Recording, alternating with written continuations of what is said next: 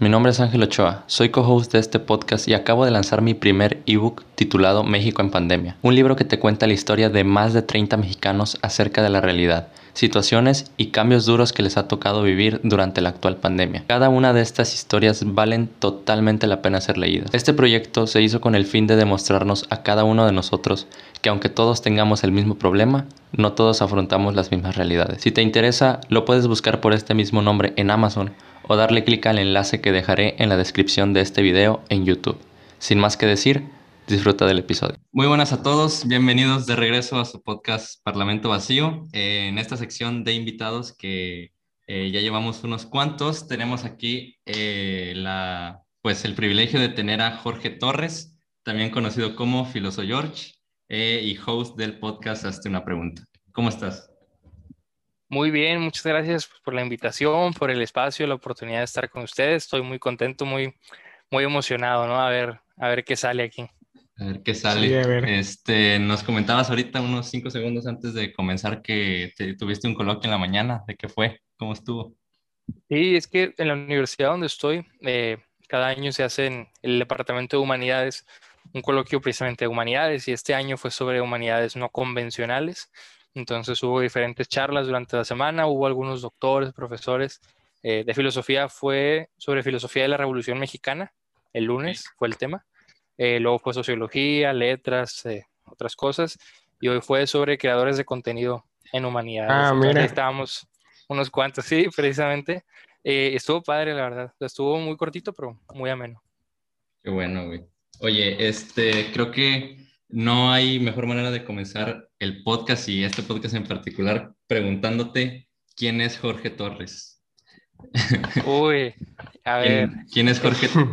pero quién es no, no, el, no, el host de Hazte una pregunta, no Filósofo George, Jorge Torres. En su persona.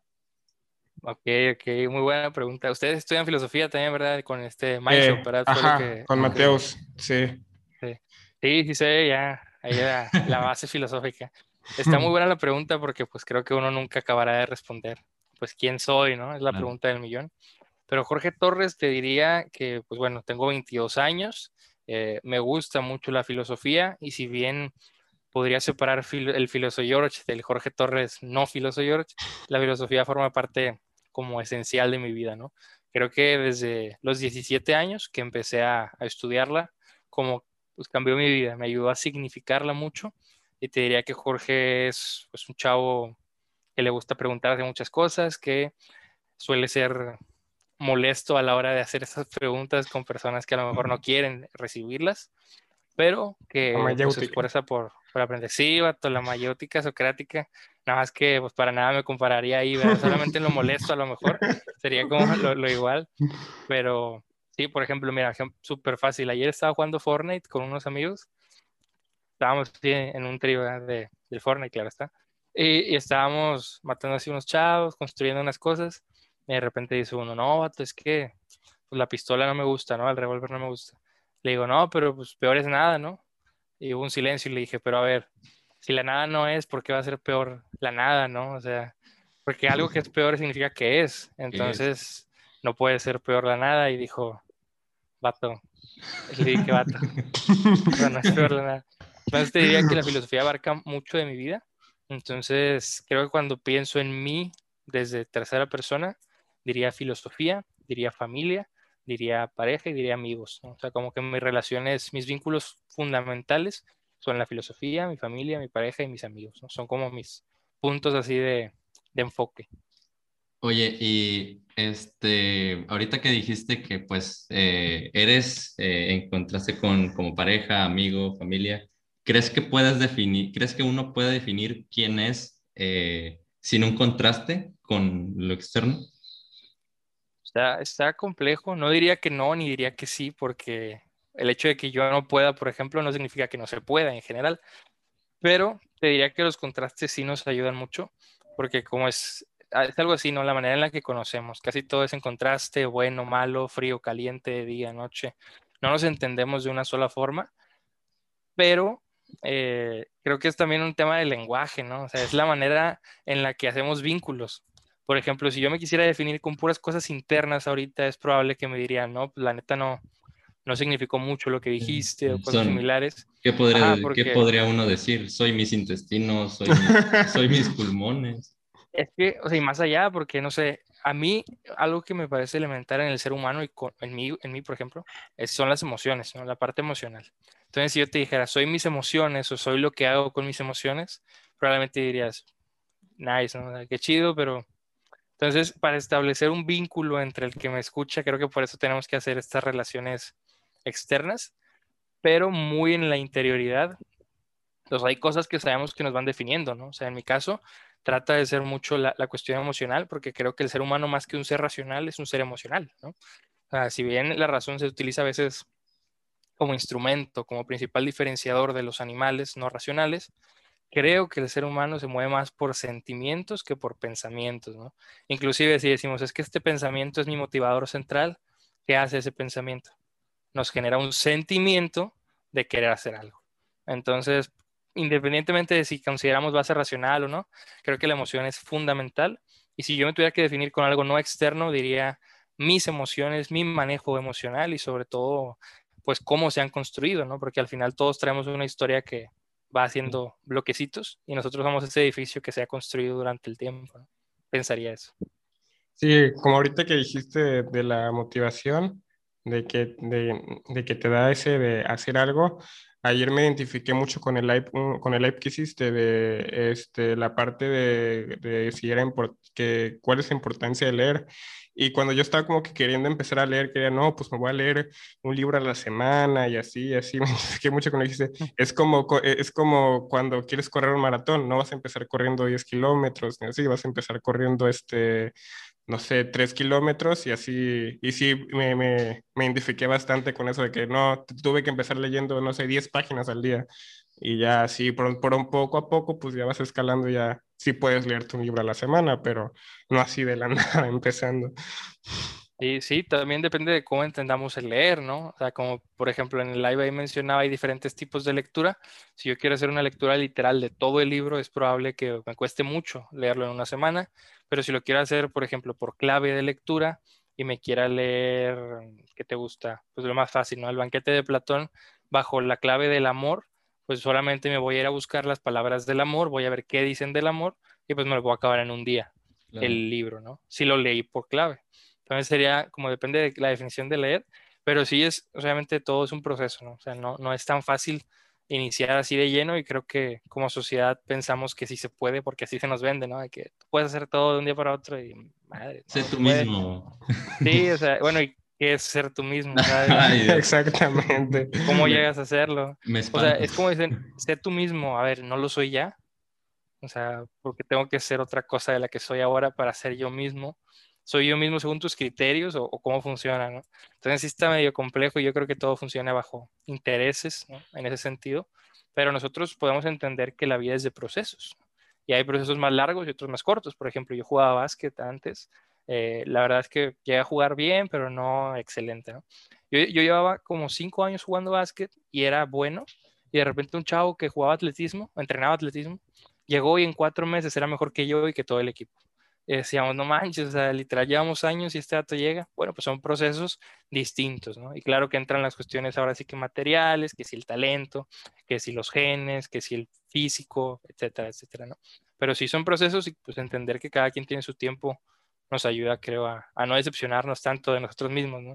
Claro, y más que nada porque en el deporte siempre haces esta comparación de, bueno, soy bueno o malo en comparación con tal persona o tal cosa, porque lo mismo pasa, por ejemplo, yo... No creo que solo en el deporte, güey, también académicamente o... A eso iba con, con, este podcast, por ejemplo, yo puedo decir, no, es que eh, este podcast comparado con, ¿qué te diré? Rosalind, Rosalind Bros o Creativo de Roberto, pues podría ser, este... Vuelve esto una pregunta. Eh, ¿eh? Vuelve esto una pregunta. podría ser bueno, bueno o malo, ¿no? Pero pues si lo vemos internamente, yo sé que este podcast tiene un proceso y pues no puedo decir que es bueno o es malo, pero en el camino están. ¿no? Eh, sí. Y, y, aparte también cuando eres tú, cuando eres tú mismo. decir, ayer estaba platicando con unos amigos de que no eres tú mismo cuando estás comiendo con tus papás o no eres O, o sea, bueno, no, es que no eres tú mismo, pero eres otra persona cuando estás comiendo con tus papás, es otra persona cuando estás con tu novia, cuando estás tú solo. Realmente, ¿cuándo eres tú mismo? Esa es la pregunta. O sea, ¿e-, ¿eres, ¿eres otra persona o la suma de todo eso eres tú, no? Porque al final de cuentas creo que cada que decidimos mostrar algo, pues ese algo parte de nosotros, ¿no? Entonces, creo que inclusive cuando pretendemos fingir ser alguien más, estamos demostrando ser algo de nosotros mismos. O sea, porque si ahorita yo te dijera, a ver, finge ser alguien más, no sé qué elegirías hacer. Una vez lo hice con algún amigo y empezó a decir de que no, como que siendo súper sangrón, ¿no? Pero de manera fingida. ¿Por qué elegiste eso para fingir, ¿no? Exactamente. ¿Será que está muy dentro y fue tu oportunidad para sacarlo? Además, creo que el hecho de, por ejemplo, tener la prudencia de comportarte de distintas formas, no implicaría ser como diferente, ¿no? Quizás sería como manejarme en torno al ambiente en el que estoy, la parte adaptativa, ¿no? O sea, no, no me niego, pero me adapto a donde estoy. Sí, eso lo vi en, en la clase de, de, filosofía que tuve con hace la semana pasada, que básicamente veíamos que pues la personalidad o todo esto era como la máscara que te pones para convivir en sociedad, ¿no?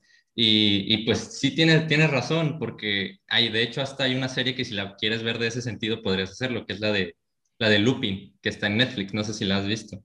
Es de, es de una persona francesa, es un, un hombre negro que, que en este sentido es, su padre es acusado por, por la familia de la que su papá era chofer de robar unos diamantes de un, de un, este, de un collar.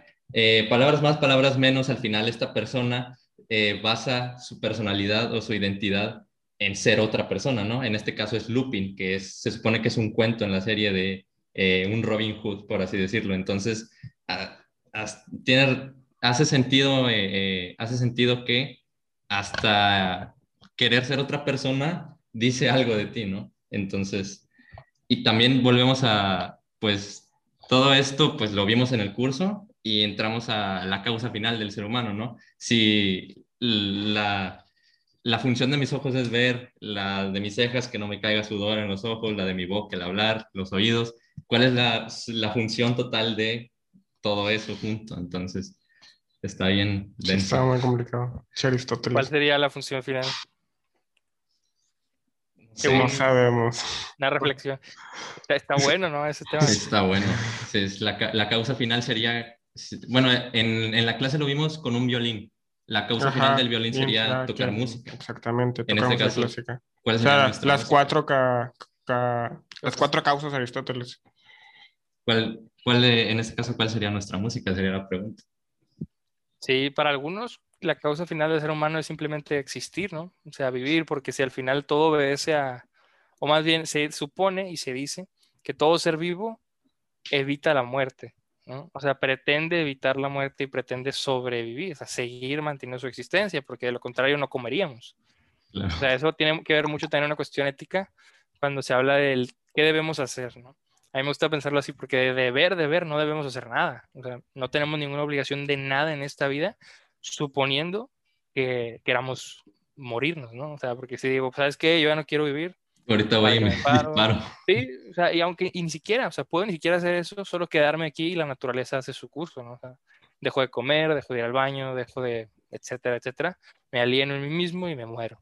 Pero si queremos vivir, pues ya entra el deber, debo comer, debo dormir, debo estar sano, y luego el ser humano, como es dramático, pienso yo, dice, no, pues yo quiero hacer algo conmigo, ¿qué es hacer algo contigo? Pues ya depende de cada quien, depende de su historia, pero está, está bueno eso de la causa final del ser humano. Hay quien dice que no tenemos causa final, hay quien dice que sí, pero está, está muy bueno el tema, sobre todo visto desde Aristóteles, que para él sí, pues sí tenemos, ¿no? En cierta forma, por aquello de las cuatro causas, pero muy buen tema, eh, la verdad. pero yo sí, yo siento que la causa final de, de, un ser humano que no tiene como ese sentido que, que tú quieras, o sea, genéticamente biológica es, son dos cosas, comida y sexo para poder seguir, o sea, reproduciendo. O sea, biológicamente nada más eso venimos, a sobrevivir, a seguirnos reproduciendo.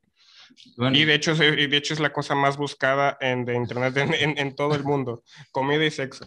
Sí, si nos vamos a un paso antes, te volverías esclavo de tus, de tus necesidades fisiológicas. Exactamente. Eh, si, si no haces nada, nada más irías al baño y comerías. ¿no? Me pareció, me pareció interesante ahorita que, que platicabas sobre la muerte, sobre, porque hace poco leí el, el libro de, ¿cómo se llama? Ajá, en la negación de la muerte, que en una parte se decía que la muerte siempre está presente en, en, este, en nosotros, pero no siempre la recordamos, porque si la recordáramos o si estuviera persistentemente en nosotros todo el tiempo, si yo a cada segundo dijera, no me voy a morir, me voy a morir, pues caería en un nerviosismo absoluto, ¿no? En, una ansiedad. Eh, ¿Cómo es la muerte vista desde la filosofía? Ya sé que es una pregunta extensísima porque cada, creo cada filósofo del mundo y además cada persona ¿no? en el mundo le da cierto... Hay que eh, preguntarle a Sócrates. Cierta interpretación. Pero tú cómo ves la muerte desde la filosofía? Pues en lo personal, o sea, porque como bien dices, si hablamos de la filosofía, pues te tendría que decir rápidamente depende de qué autor, y para no hacer como un recorrido histórico de al menos lo que he podido leer, qué autores han dicho qué, para mí, Jorge, la muerte tiene un papel fundamental porque ciertamente, y si no mal recuerdo, es Epicuro el que menciona que cuando nosotros estamos, la muerte no está, y cuando la muerte está, nosotros ya no. Entonces no hay que por qué preocuparnos, ¿no? Inclusive Sócrates va a decir, o sea, ¿para qué te preocupas por la muerte si ni la conoces, ¿no? En primer lugar. Y preocuparse por algo que no conozco es soberbio porque presupongo que conozco lo que no se puede conocer. Entonces es un error, es un absurdo, deja de hacerlo, diría Sócrates. Para mí, la muerte desde una perspectiva más de Heidegger es una posibilidad de significar la vida, ¿no? O sea, porque se nos vende en la sociedad que somos inmortales, ¿no? No de manera explícita, pero sí implícita. ¿Por qué? Porque compra, consume, bla, bla, bla, todo esto, todo esto, estate comprando como si tuvieras toda la vida para ello y también como si tuviera los recursos para ello, ¿no? Y si no los tienes, consíguelos porque esta es la manera de ser feliz. Entonces, se nos invita a pensarnos para largo, pero la verdad es que la muerte ahí va a estar. Y Heidegger dice, siguiendo con Kierkegaard, por ejemplo, Kierkegaard habla de que la libertad nos genera angustia, precisamente más o menos como lo que decías de lo de tener la muerte siempre presente, porque Kierkegaard va a darse cuenta que nosotros somos libres, ¿no? al menos en apariencia diría yo, pero somos libres. ¿no? Entonces, como somos libres, cuando somos conscientes de la libertad y de las posibilidades que trae, nos da angustia. O sea, si yo ahorita, y también obviamente voy a sonar desde el privilegio, ¿no? Es decir, quiero comer algo, tengo el privilegio de poder tener opciones de comida, ¿no? Porque hay gente que no lo tiene. Digo, ¿qué voy a comer? Se me presentan muchas posibilidades y tengo que decidir. Y la verdad es que decimos muy a la ligera, pero si fuéramos conscientes de que cada decisión trae un peso, una repercusión, una responsabilidad y una consecuencia, nos angustiaríamos más. Y si más aún fuéramos conscientes de que en cada posibilidad está la posibilidad de la nada, dice Kierkegaard, o sea, de la muerte, nos angustiamos. ¿Qué tal si ahorita, no sé, dicen, estamos en este podcast, es una posibilidad que sigamos hablando? Imagínate que en esa posibilidad ahí ustedes se electrocutan con los audífonos y se mueren. Es una posibilidad y, tenerla muy consciente, angustia, angustia. Kierkegaard dice salto de fe. Vamos a pensar que hay un horizonte, va a decir es Dios. Pero Heidegger nos va a decir que la muerte, y aquí voy con la respuesta, es la posibilidad que termina con toda posibilidad. O sea, si nuestra vida es posibilidad entera, y para Heidegger recordemos que el ser se va construyendo, o sea, por ejemplo, este mouse, siempre uso el mouse porque no tengo otra cosa aquí cerca, este mouse ya es, ¿no? Ya no puede cambiar, a menos mm. que yo lo cambie o que se rompa. Pero nosotros no somos totalmente, nosotros somos un proyecto. El ser es un proyecto que se va construyendo. Pero ¿cuál es la posibilidad que aniquila toda posibilidad? La muerte. Entonces, ser conscientes de que somos seres hacia la muerte, que vamos para allá, nos dice, a ver, te vas a morir. ¿Y qué haces mientras? ¿No? O sea, para Heidegger no hay nada más después de la muerte. Sabemos que hay propuestas que van a decir que sí, incluidas Sócrates y Platón, también el cristianismo la más popular, pero Heidegger va a decir, no hay nada después. ¿Qué haces con lo que tienes ahorita? Haz algo, ¿no? Si quieres, si no, no. Sartre va a decir, si tienes que hacer algo porque eres libre, hazte cargo de tu libertad. Pero para mí la muerte es una oportunidad de significar nuestra existencia, o sea, de hacerla significativa, que de perdido me guste, ¿sabes?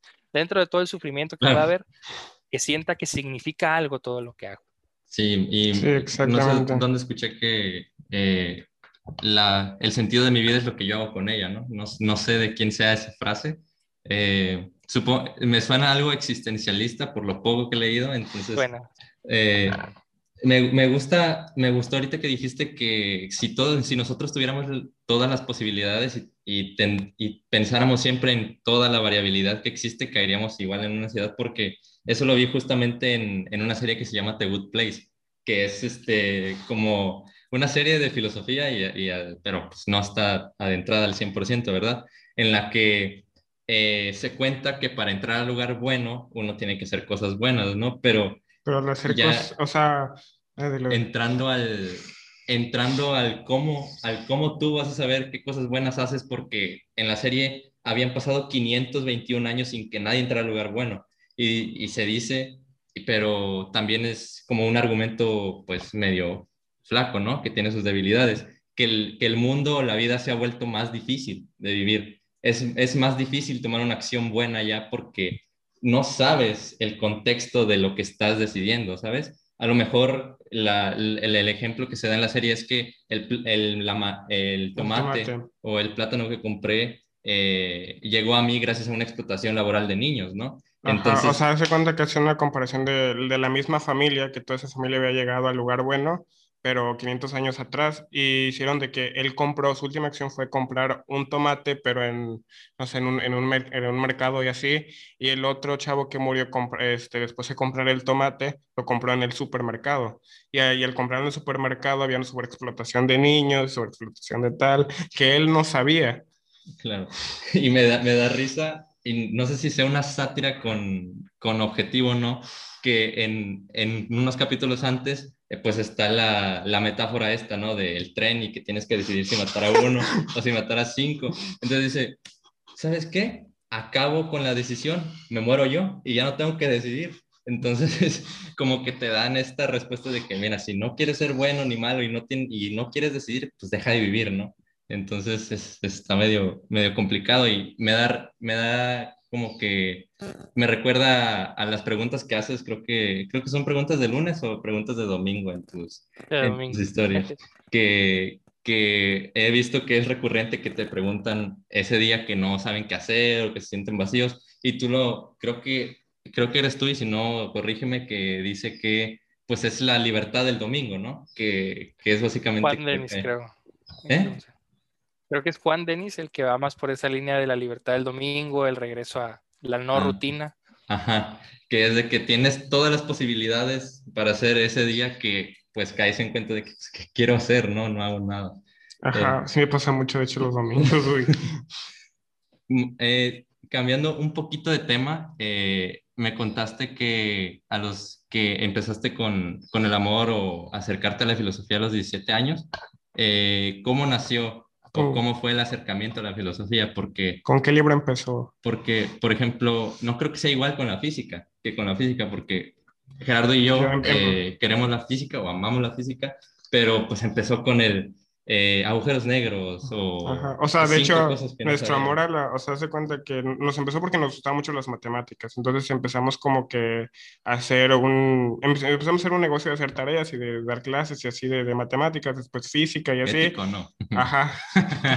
y este... Y, y conocimos... Yo le dije que viera Rosalind Bros y ya empezamos a vernos y, y nos adentré y nos gustó mucho. Bueno, a mí me atrapó mucho más la filosofía ahorita más que las matemáticas, pero el chiste de nuestro amor como el conocimiento salió gracias a las ciencias exactas. ¿Cómo fue contigo y, la filosofía?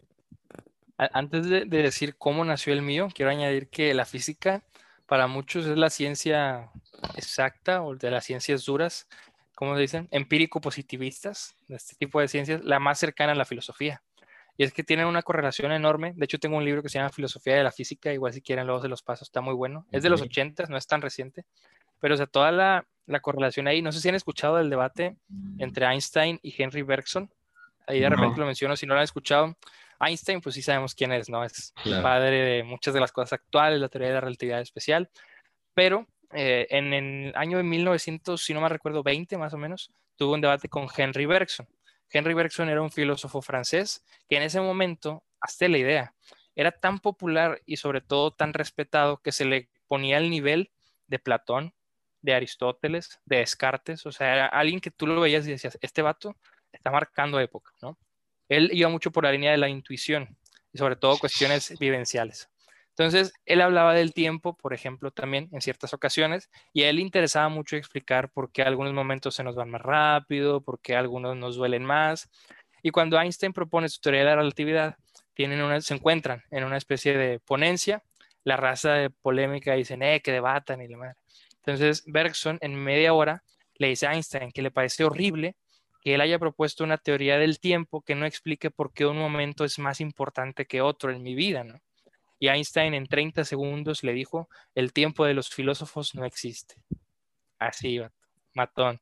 Y desde ahí se empezó a separar tanto la ciencia como la filosofía, pero tiene mucha repercusión, porque, por ejemplo, si vamos a hablar de libertad, desconociendo, por ejemplo, que hay leyes físicas que a todos nos ah, interpelan de una manera concreta, podríamos decir que somos libres. Si vemos que el tiempo y el espacio son como una dimensión en conjunta y que esto se ha pues, ido desarrollando cada vez más en mecánica cuántica, si no mal recuerdo, podríamos pensar entonces el tiempo como lo experimentamos no es más que una experiencia, pero de hecho no es, porque teniendo en cuenta la teoría de la relatividad y entendiendo el tiempo y el espacio como una dimensión fija y ya dada, el, mañana, por ejemplo, ya lo vivimos, solo no lo recordamos. Entonces, verdaderamente somos libres y lo que vamos a hacer mañana ya lo hicimos en la dimensión espacio-tiempo. Solo falta que nuestra experiencia llegue a ello pues bueno, estos son temas que tienen que ir de la mano, ¿no? Filosofía y, física, por eso digo que es buenísimo. ¿Y cómo empecé yo? Yo, yo empecé, yo era seminarista, no sé si, les suena la palabra, son de esos que quieren estudiar para ser padrecitos, ¿sí? Ok. Yo, entré a los 16 a ese lugar, era una institución donde pues uno se forma para eso y la formación de sacerdotes aquí en México es de filosofía y teología. Entonces yo entré a los 16. Sí, Tomás de Aquino sobre todo. Entonces entré a los 16, pasa un año, o sea, terminé la prepa allá adentro. Empiezo ahora sí que la licenciatura en filosofía a los 17. Más o menos, o sea, no, no estaba tan enamorado de la filosofía. Traía otras ideas, ¿no? De Dios y amor, todo eso, ¿no? entrega. Pero empecé a ver filosofía y la verdad es que me empezó a pasar un poquito pues por encima. Lo que sí empecé a agarrarle fue amor a la lectura. Y ahí vienen con qué libro, o sea, era el primer libro que me leí completo y que me apasionó fue El Resplandor de Stephen King. Luego ah, leí El Doctor Sueño de Stephen King. Luego leí Eso de Stephen King. Luego leí Carrie de Stephen King. Me agarré con Stephen King todo el tiempo. Pero luego ya en filosofía empezamos a ver un poquito de filosofía clásica. Me pasaba por encima. Pero cuando llegué al segundo año de la licenciatura allá, estuve tres años, ¿no? Entonces casi la termino, pero me salí porque que ya no era por ahí y revalidé materias y ahorita estoy estudiando, pues donde estoy, ya voy a acabar también más o menos, un año me falta nuevamente. Pero en el segundo año empezamos a ver metafísica y lógica. Entonces metafísica, y de hecho, mira, si acá lo tengo, aquí está. Este libro fue el primero de filosofía que de hecho me, me gustó, Metafísica de Aristóteles. Eh, fue un enamoramiento total, sobre todo porque en el capítulo 2 te empieza a enganchar, ¿no? Se supone que este libro es como la Biblia, es una especie de compendio de libros por separado, se podrían entender, pero se juntaron, ¿no? en ese sentido, ¿no? Porque son varios juntos. Entonces va a decir Aristóteles, todo hombre por naturaleza desea saber. Y luego va a decir algo que a mí me encantó y dice, todos aportamos a la verdad, aún si estamos, por así decirlo, aportando una manera de no acercarnos a ella. O sea, aún si estamos equivocados, aportamos algo. Entonces eso a mí me encantó, empecé a ahondar un poquito en sus ideas, ya la clase se fue haciendo un poquito más amena, luego ya en lógica empezamos a ver las articulaciones del pensamiento y ya empecé a, irme por la filosofía, ¿no? Pero el, enamoramiento llegó por el hecho del tema de la verdad, ¿no? Sabemos que en la religión católica se predica una verdad absoluta, a Jesucristo. Y en la filosofía, al menos en ese momento, se predicaba también, o sea, todo en, este lugar religioso, pues obviamente se iba a orillar al Dios judeocristiano. cristiano Pero empezando a leer yo más por mi cuenta, veía que el tema de la verdad es mucho más amplio y que al menos ahorita, y esto también es fruto de la época posmoderna, sabemos que ya no se habla de una verdad absoluta. Ahorita hay como todo es verdad, ¿no? Pero hay otra corriente un poquito más nueva que no va a decir que todo sea verdad, sino que partiendo de bases lógicas podemos encontrar verdades y es como, el ejemplo lo ponen como, se llama el ejemplo de la papa. Imagínate que, imagínate una papa, ya tienen la papa en su mente, ya se la imaginaron. Ah, bueno, la papa es la verdad, es lo real, por así decirlo. Entonces de la papa se van desprendiendo caminitos. Y un caminito llega y estoy yo. Otro caminito sale de la papa y están ustedes dos. Otro caminito sale y está Diego Rosarín. Otro caminito sale y está quien tú quieras. El punto es que todos en cierta forma experimentamos la verdad, pero de distinta manera, desde nuestros seres subjetivos, porque esto en la época actual lo, lo manejamos mucho, ¿no? Decimos, ¿cómo vamos a llegar a ser objetivos si somos sujetos? Y el sujeto es subjetivo porque está sujeto a sus condiciones, a su historia, a sus creencias. Bueno, pues en nuestra subjetividad experimentamos en mayor o menor medida una experiencia objetiva. Entonces el tema de la verdad me empezó a llamar mucho, me empezó ahora sí que a enamorar y obviamente pues como Tomás de Aquino es mucho de metafísica y mucho de Aristóteles, fue mi primer encuentro. Yo sabía mucho en ese entonces de eso, me gustaba mucho y defendía capa y espada a Tomás de Aquino. Ahorita ya no, la verdad. Fue como una etapa, porque ahorita descubrí toda la filosofía moderna, posmoderna, contemporánea, la filosofía hermenéutica, la analítica, y digo, hay mucho más, ¿no? No solo eso. Entonces, mi amor en ese entonces comenzó por la verdad y en este momento está por la búsqueda de la verdad. ¿no? En ese entonces decía, es que esto es defender la verdad y hoy defiendo el buscar la verdad, desde donde sea, desde cualquier postura, porque todo la experimentamos en mayor o menor medida desde nuestra subjetividad, pero algo nos alcanza, ¿no? Algo nos alcanza, porque por algo podemos vivir en comunidad, ¿no? Claro. Porque tenemos acuerdos, porque sabemos que hay cosas que están a pesar de que podamos dudar de ellas pero el hecho de que haya una comunidad, de que podamos vivir en acuerdos, de que todos tengamos una sed de algo, porque el ser humano se dice es un ser sexuado. El palabra sexual o sexuado significa cortado. Estamos cortados porque nacemos y nos cortan, por así decirlo, del vientre materno y estamos como faltos de algo. Schopenhauer va a decir porque el mundo es sufrimiento y porque deseamos siempre cosas que no tenemos y por eso nunca vamos a ser felices. Pero yo diría que sí, nos falta algo y creo que ese algo puede ser la verdad, ¿no? puede ser una búsqueda de algo más y es ahí donde todos, en cierta forma, vamos buscando algo. Pero esa sería como la respuesta que te podría dar a eso. Interesante y muy densa respuesta, si me permites decirlo, porque viene desde amor, viene desde la filosofía que, que te, desde amor a la teología. Que te permite entrar a la filosofía, pero por medio de un, un dogmatismo, ¿no? O de, un, o de una simple axioma que es que Dios existe, ¿no? En, este sentido. Pero de ahí, no, no imagino si quieres, si nos quieres contar cómo fue este proceso de empezar a, darte cuenta o empezar a, a, dudar. A ver, o a empezar con la duda, ¿no? De que, ok, y si no es, y si no es toda la verdad, ¿cómo fue ese proceso? Es que aún dentro, y por ejemplo, o sea, yo lo digo ahorita, actualmente sigo siendo católico, naturalmente, practico en ese sentido menos, pero sigo practicando. Pero eh, algo que me gustó mucho es que igual me gusta la teología, no le sé mucho, la verdad. Me gustan así los diálogos. De repente hago así en vivos con Agustín de Argentina, uno, su perfil es Hablemos de Teología. Y sí, sí, lo vi, sí lo vi más o menos. Aún dentro de una misma verdad absoluta, hay muchos matices, vato. O sea, y algo que me empezó a hacer dudar, por ejemplo, fue el tema de los milagros dentro del catolicismo, ¿no? Se habla de los milagros como cuestiones extraordinarias, pero un día alguien me presentó otra visión. Me dijo, qué tal si el milagro cuando fallece alguien es la unión de la familia? ¿Qué tal si el milagro no tiene que ser tan extraordinario, sino puede ser algo normal? Y empecé a pensar que entonces era una cuestión de perspectiva. A menos que de hecho pudiéramos afirmar que el milagro es de una forma o es de otra. ¿Sabes? O sea, más o menos me explico, es como o es totalmente o es a medias, ¿no? O no es. Entonces, ese fue como el inicio de la duda en el tema de Dios. Luego era de cómo actúa verdaderamente. Obviamente desde una perspectiva espiritual hay muchas respuestas y muy bonitas, eh, pero el que sea bonito no significa que sea satisfactorio intelectualmente hablando. Le pongo un ejemplo. Pues no falta quien te dice, cómo, cómo, cómo sabes que existe Dios? Y te dicen, es que lo percibo en el ambiente. Pues bueno, está bien, ¿no? Y es una experiencia personal, pero de ahí afirmarlo objetivamente eh, hay diferencias.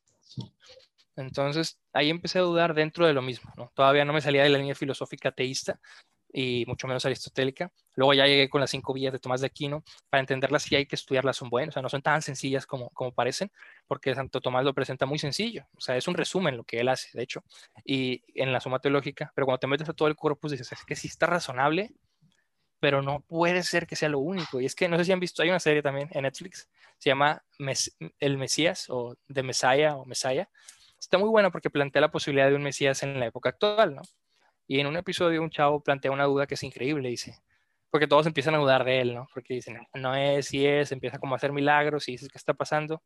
y dicen, tengo miedo de que sea un fraude, dice uno, y otro dice, yo tengo miedo de que sea real, porque si sí es quien dice que ser, ¿qué hacemos? ¿Lo, adoramos? ¿Que nos gobierne? O sea, ¿cuál sería la consecuencia de una verdadera verdad absoluta? Entonces, todo eso me empezaba a dar muchas vueltas, muchas vueltas. Empecé a ver autores un poquito más contemporáneos, obviamente en su momento Nietzscheano, claro está, Nietzsche te embelece el oído, ¿no? Es muy romántico y muy seductor en ese sentido. Y tiene propuestas interesantes, ¿no? O sea, Nietzsche nos va a decir, a ver, es que, por ejemplo, en verdad y sentido, perdón, verdad y mentira en sentido extramoral, va a decir, ¿por qué hablamos de conceptos? Aristóteles decía.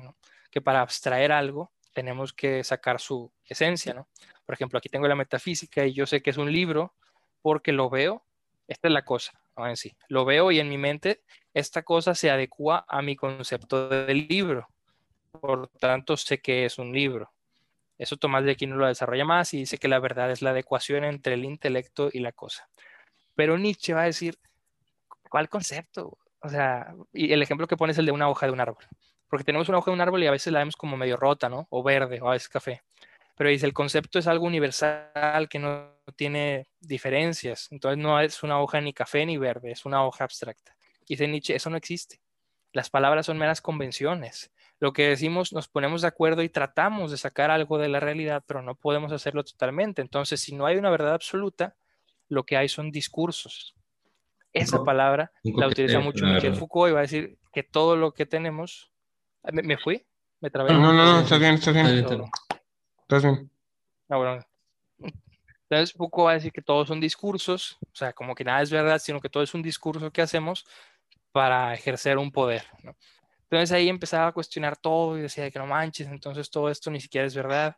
Y tiene mucho de verdad, aunque Nietzsche niegue la verdad, tiene mucho de verdad lo que va diciendo, pero no es todo, ¿no? Entonces te diría que el proceso comenzó desde dentro, pensando en el obrar de Dios, en cómo se presuponen cosas, ¿por qué no puedo dudar de un dogma? Por ejemplo, me preguntaba y me lo sigo preguntando, ¿no? Porque se decía que el hereje es el que duda, pero hereje, etimológicamente hablando, viene de heréticos en griego, que significa el que es libre de elegir. ¿Por qué sería malo ser libre para elegir, no? Entonces, si el dogma aplasta la pregunta, aplasta el pensamiento y genera gente obediente, gente sumisa. Entonces dije, esto no, al menos yo no quiero seguir así. Entonces empecé a ahondar un poco más y hasta la fecha sigo en eso, porque pues creo que nunca se acaba el proceso y por más que sigamos aprendiendo, es inevitable pensar que todos son discursos, pero también es inevitable pensar que sí hay algo objetivo. por ejemplo, hay una corriente muy nueva, la, he mencionado bastante porque la traigo muy, muy fresca, el realismo especulativo o el nuevo realismo.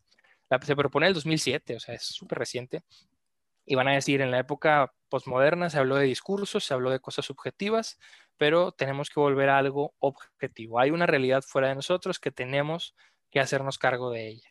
Entonces es una lucha constante entre ambas cosas, pero ese sería un poco lo que sucedió. ¿no?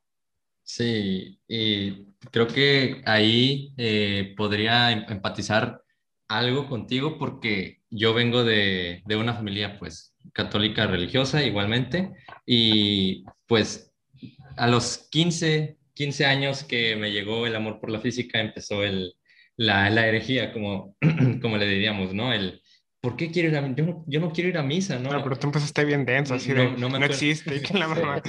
Sí, la verdad. Me acuerdo que, este... Ay, ya se me olvidó lo que iba a decir, pero, o sea, sí, llegó con, con el no quiero ir a misa o el eh, yo no me, voy, no, me, voy, a persinar porque tengo que comulgar, ¿no? Todas estas cosas. Y ya después te empiezas a amenizar, ¿no? Y empiezas a investigar.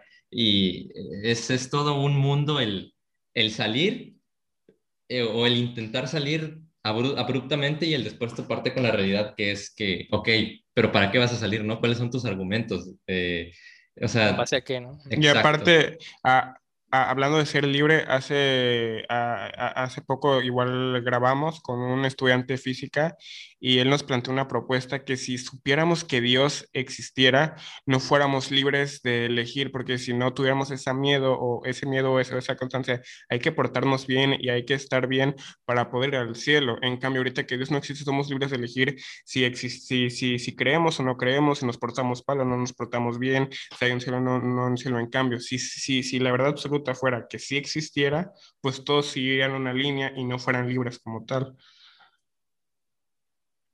Sí y no, eh, yo diría sí, no, porque, o sea, sí, si entendemos al Dios como a Dios judeo-cristiano, ¿no? Como, y sobre todo al Dios judío. O sea, si entendemos, si pensáramos, si existe Dios y Dios es un regente moral, o sea, te exige que exista, más bien te exige que seas moralmente según sus normas, pues sí, en ese caso como que no hay mucho para dónde hacerse. Pero eh, creo que también eso obedece mucho a que la cultura occidental la tenemos muy, muy plagada de ese judeocristianismo, judeocristianismo, ¿no? Porque imagínate que sí existe Dios, pero no es como nos lo pintaron. Imagínate que es como la postura filosófica del deísmo, con D, ¿no? Esa postura dice, eh, hay un Dios, pero no le importamos. O sea, es como el primer motor de Aristóteles, pero obviamente Aristóteles, y esto lo trae tanto más de Aquino y muchos lo pervierten en el sentido de que no es como se propuso. Muchos dicen Dios nos crea y está al pendiente de una forma paternal y emocional. Es una postura cristiana, naturalmente. Pero la postura filosófica que propone Aristóteles y que Tomás de Aquino retoma, no es que esté al pendiente de nosotros. Es que, no sé si han escuchado también las palabras de acto y potencia, ¿no? Se dice que el primer motor aristotélico bueno, no sé si lo han escuchado, como para seguir, si no, mm, para explicar un poquito más. Imagínate, no sé, este libro en acto es un libro, o sea, es lo que es ahorita, pero en potencia es basura, yo qué sé, ¿no? El árbol que a lo mejor tienes afuera de tu casa en acto es un árbol, pero en potencia puede ser un libro más o menos.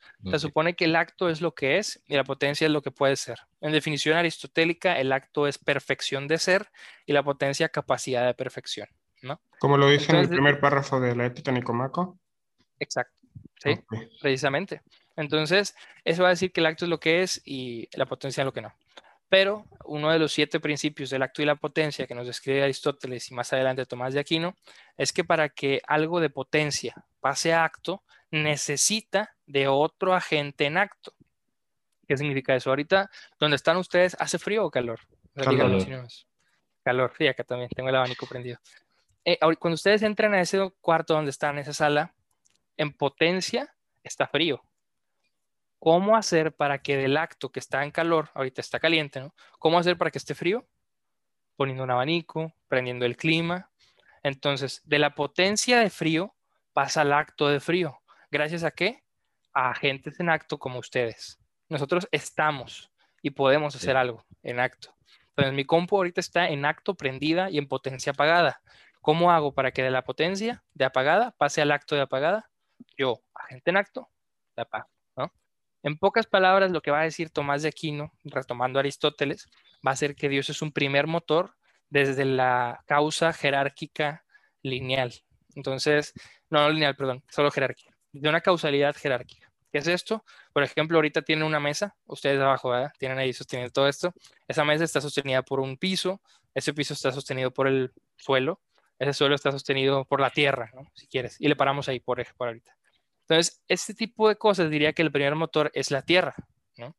Entonces, ese primer motor hace en acto que todo lo demás persista. Una serie causal lineal sería, por ejemplo, sus papás. Sus papás tuvieron papás, esos papás tuvieron papás, pero para que ustedes existieran no necesitamos a los papás de los papás de los papás, ¿no? Solo a sus papás. Y para que ustedes tengan hijos no necesitan que sus papás estén ahí con ustedes, naturalmente, ¿no? No necesitamos eso, porque es lineal, porque significa que hay un primer motor, pero ese se desentiende porque ya no es necesario. Pero en la serie jerárquica hay un primer motor necesario que se mantenga en acto, ¿sí? Eh, por ejemplo, si ustedes ahorita parpadearon, parpadearon en acto, pero ¿cómo? Porque su primer motor, que puede ser, no sé, el cerebro o la conciencia, si quieres decirlo así, está en acto, actualizando todas las potencias. Eso significaría que el dios aristotélico tomista sería el primer motor en una perspectiva de acto y potencia que se mantiene siempre actualizando todas las potencias. O sea, es lo que hace que existamos y que sigamos existiendo y que dejemos de existir. Eso sería el teísmo, una postura de que Dios existe y sigue en acto manteniéndonos. Y un deísmo es que nos dejó, pero pues ya se desentendió. Ya de ahí a decir una connotación moral es otro tema. Y es tema religioso más que nada. Entonces, si pudiéramos demostrar eh, físicamente inclusive que hay un primer motor al que podemos llamar Dios, no significa que ese primer motor que en acto nos está manteniendo nos pida portarnos bien. ¿sabes? Ya el tema religioso es que se supone que Dios se revela a sí mismo y nos dice, oye, pórtate bien. si eso pasara, otra cosa sería. Ahora sí que, pues entra la cuestión, ¿no? Si ese Dios nos dijera, tienes libertad de hacer lo que quieras y al final, si va a haber un castigo o un mal, pues ya tú vas midiéndote, ¿no? Técnicamente es como la vida, que pues sabes que hay consecuencias y al final te vas a morir. Entonces, pero sería como un tema interesante, ¿no? O sea, depende de qué perspectiva se aborde, podríamos entender qué pasaría si sí hubiera un dios, ¿no? Inclusive creo que es este, supongo que lo conocen, al menos de, nombre, ¿no? Pues yo no lo conozco, naturalmente. Aunque qué es conocer, ah, es cierto. De Javier Santolaya, no sé si le suena. Ah, sí. Él menciona en algún punto, en una entrevista, creo con SM Dani, otro youtuber de allá de España, menciona que en la física la única cabida que tendría Dios, por ejemplo, sería como una especie de primer potenciador, ¿no? Primer motor. No como una perspectiva religiosa, porque ese es otro tema, que no significa que sea falso, que sea malo, sino que es otro tema, otra área del conocimiento que se puede abordar, pero en física solo existiría así. Entonces, si lo comprobamos que existe así, creo que sería un gran avance, pero no nos tendría por qué alterar y decir, ah, me va a castigar, ¿no? Pues sabemos que hay algo que nos sostiene, pero de ahí en fuera todo lo demás es especulativo, ¿no? Claro, y más si, que, si en, que si en física se, se entiende que la única cabida eh, que la única cabida de Dios es siendo como el primer motor, eh, pues no sería también algo muy soberbio humanamente decir, ya encontramos el primer motor? ¿O dónde cabría la duda de, decir, este es el primer motor, lo encontramos como lo dijo Lord Kelvin, ¿no? Este, antes de, antes de, de, que existiera todo este problema de, de los rayos, creo que fue, no me acuerdo, pero hubo un problema, eh, eh, hubo un problema antes, hubo un problema después o, contemporáneamente a Lord Kelvin, donde Lord Kelvin dijo que ya toda la física estaba hecha, ya no, ya estábamos hechos, ya no había más que descubrir. Y por ese preciso problema eh, le vino la relatividad especial, vino la surgió la mecánica cuántica, ¿no? Porque había temas de que, ¿cómo sabemos de qué color va a ser este rayo láser? Y ya empezó este, funciones de onda, ¿no? Etcétera. Entonces, eh, sería, es, sería como un concepto trampa, ¿no? Porque, digamos, tenemos aquí ya la cosa, que es el primer motor. Estamos seguros de que es el primer motor, como tú lo dices, que es conocer el primer motor, ¿no? Y yo creo que al menos ustedes sabrán más que yo en ese tema, ¿no? En física, por ejemplo, el bosón de Higgs ahorita, ¿no? Que tenemos. Sí es de Higgs, ¿verdad? Sí. Sí, sí, sí, sí, sí, el bosón de Higgs. Eh, la partícula de Dios, ¿no? Se supone que ya está puesta teórica y controladamente por el CERN y todo eso, ¿no? Que se pudo como replicar en cierta forma hasta donde supe, no sé más o menos ahí. Sí. Pero el hecho es que hay cierta certeza en base teórica y en base empírica. ¿no? Entonces, supongo que si en física se descubriese algo similar a un primer motor, sería de esta forma, ¿no? Sería una forma un poquito más certera en base a teoría y en base a experimentación. Entonces creo que en ese momento, obviamente tenemos en cuenta, ¿no? Que hace mucho tiempo, eh, ahí me voy a confundir con los nombres, no sé, ¿cuál era la partícula más pequeña antes de la de ahorita? Era el átomo, ¿no? Se pensaba, luego vimos que está el quark y todo esto. Entonces, o sea, el hecho de que se demuestre ahorita, creo que se está viendo ya desde una perspectiva más adecuada, a mi parecer, y es decir, esto es lo que hay ahorita. Y este es lo que hasta ahorita pensamos es el primer motor, porque es hasta donde hemos llegado ahorita. Pero eso no significa que pueda haber, que no haya más, ¿no? Inclusive la propuesta de Tomás de Aquino de demostrar, porque probar y demostrar no es lo mismo. Probar es algo más empírico y demostrar es más racional. Entonces, demostrar la existencia de un primer motor como lo intentó hacer Tomás de Aquino, pues es muy válido, pero eso no significa que ya agote las opciones. ¿Por qué? Porque esas propuestas se pueden negar y pueden surgir otras nuevas. Entonces, pues ya dependerá de cada quien este, cómo, cómo atender ese conocimiento pero pues sí que es conocer y la parte epistemológica es muy compleja, pero creo que estamos en una especie de círculo, no sé cómo decirlo, o sea, porque la época moderna se centró en la epistemología, ¿no? La medieval y la antigua se centraba más en cuestiones ontológico-metafísicas. Decían, hay una realidad, ¿cómo la vamos a ver? ¿Qué es la realidad? ¿no? Por eso este vato escribió esto, porque dijo, hay algo más de lo que vemos, cómo funciona, te lo explico. ¿no? Algo así fue lo que supongo que Aristóteles quiso decir. Pero más adelante empezamos a decir, oye, pero dice Descartes, pero ¿cómo estamos seguros de eso? Es más, ¿cómo estamos seguros de que existimos? Y ahí va a decir, no, pues pienso, luego existo, ¿no? Entonces la epistemología toma un lugar central y hoy en día está volviendo a resurgir la ontología. Entonces lo que a mí me parece es que vamos a seguir en una línea sin fin, ¿no? O sea, creo que estamos condenados a buscar sin saber, porque al final de cuentas, no sé, bien, bien se dice, ¿no? Que un estudiante de primer semestre de física sabe más física que Newton, ¿no? Ahora, en teoría, en más bien cuestión de cantidad, porque Newton para lo que hizo, pues fue un totalmente genio, ¿no? Literalmente. Pero si él viera lo que hay ahorita, diría, tengo que aprender mucho, porque ya hubo muchas cosas posteriores que él no pudo aprender. Entonces, en ese sentido, creo que por más que busquemos, el avance no es de nosotros, ¿sabes? O sea, es de la raza humana a lo mejor, y ni siquiera, es de la existencia, es lo que yo diría. Porque, a ver, ¿cuántas extinciones han habido, no? Cinco, ¿no? Ya vamos por la sexta, yo creo, ¿no? Con nosotros. En toda la historia de la existencia conocida en el mundo, en la Tierra las extinciones jurásicas, de los previos a los jurásicos. Cinco veces se han extinguido las vidas aquí en la Tierra y nosotros nos sentimos los meros meros. Pues vamos para allá, vamos para la extinción. ¿Y qué va a seguir después de nosotros? No sé, pero así como ahorita nosotros vemos dinosaurios en películas, no sé, vato, no me quiero imaginar cyborgs. O Viendo humanos haciendo podcast en 2020. ándale, no me imagino allá en el año 3000, si es que todavía hay tierra, o lo que haya, que descubran que hubo humanos y van a hacer películas sobre cómo eran los humanos y cosas así, ¿no? Entonces, pues yo qué sé, o sea, es, es muy curioso y, es divertido pensarlo, pero creo que sí estamos condenados a la búsqueda eterna, ¿no? O cómo retratan al humano, porque decir, aquí siempre retratan al dinosaurio como el monstruo y acá de que se los va a comer, no sé cómo pueden retratar al humano también. Está súper raro, ¿no? Capaz sí que haces, nos pueden hacer como esas películas de Hachi, ¿no? El perrito que estaba esperando ella su... Porque, a ver, o sea, no sabemos qué va a pasar en un futuro, ¿no? Y verdaderamente no sabemos cuál va a ser nuestro lugar. Y creo yo que la pregunta del siglo XXI es esa, ¿qué nos hace ser humanos? Porque ya tenemos mucha tecnología, tenemos prótesis, ya va a estar el Neurolink, te vas a poder conectar el cerebro a una computadora. Imagínate cuando puedas editar tus emociones vía web, o sea, está loco eso. En el capítulo de Black Mirror, donde guardas. Ya más o menos lo haces, ¿no? Con, con este tipo de, de meterte agujeros negros. Con tu celular también lo puedes hacer. O sea, con, tu celular más o menos también puedes grabar el momento. O sea, yo puedo tomar una foto de, de esto y acordarnos, no, pues platicamos de esto y esto y esto. Y es, eso. En este formato lo hacemos. Es, es un a mí me da miedo y, lo platiqué con él en uno de los primeros, de los primeros episodios del podcast, que si ahorita nosotros, gracias a esto, pasamos menos tiempo pensando y más tiempo, pues, dentro del código que alguien más diseñó, ¿qué va a ser cuando lo tengamos aquí?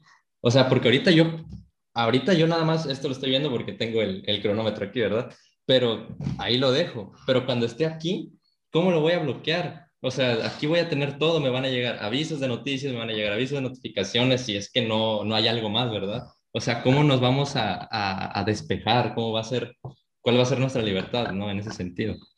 Creo que es el costo de, de una sociedad supuestamente avanzada, ¿no? Porque me imagino que tengas las notificaciones aquí y digas, ¿sabes qué? No quiero verlas.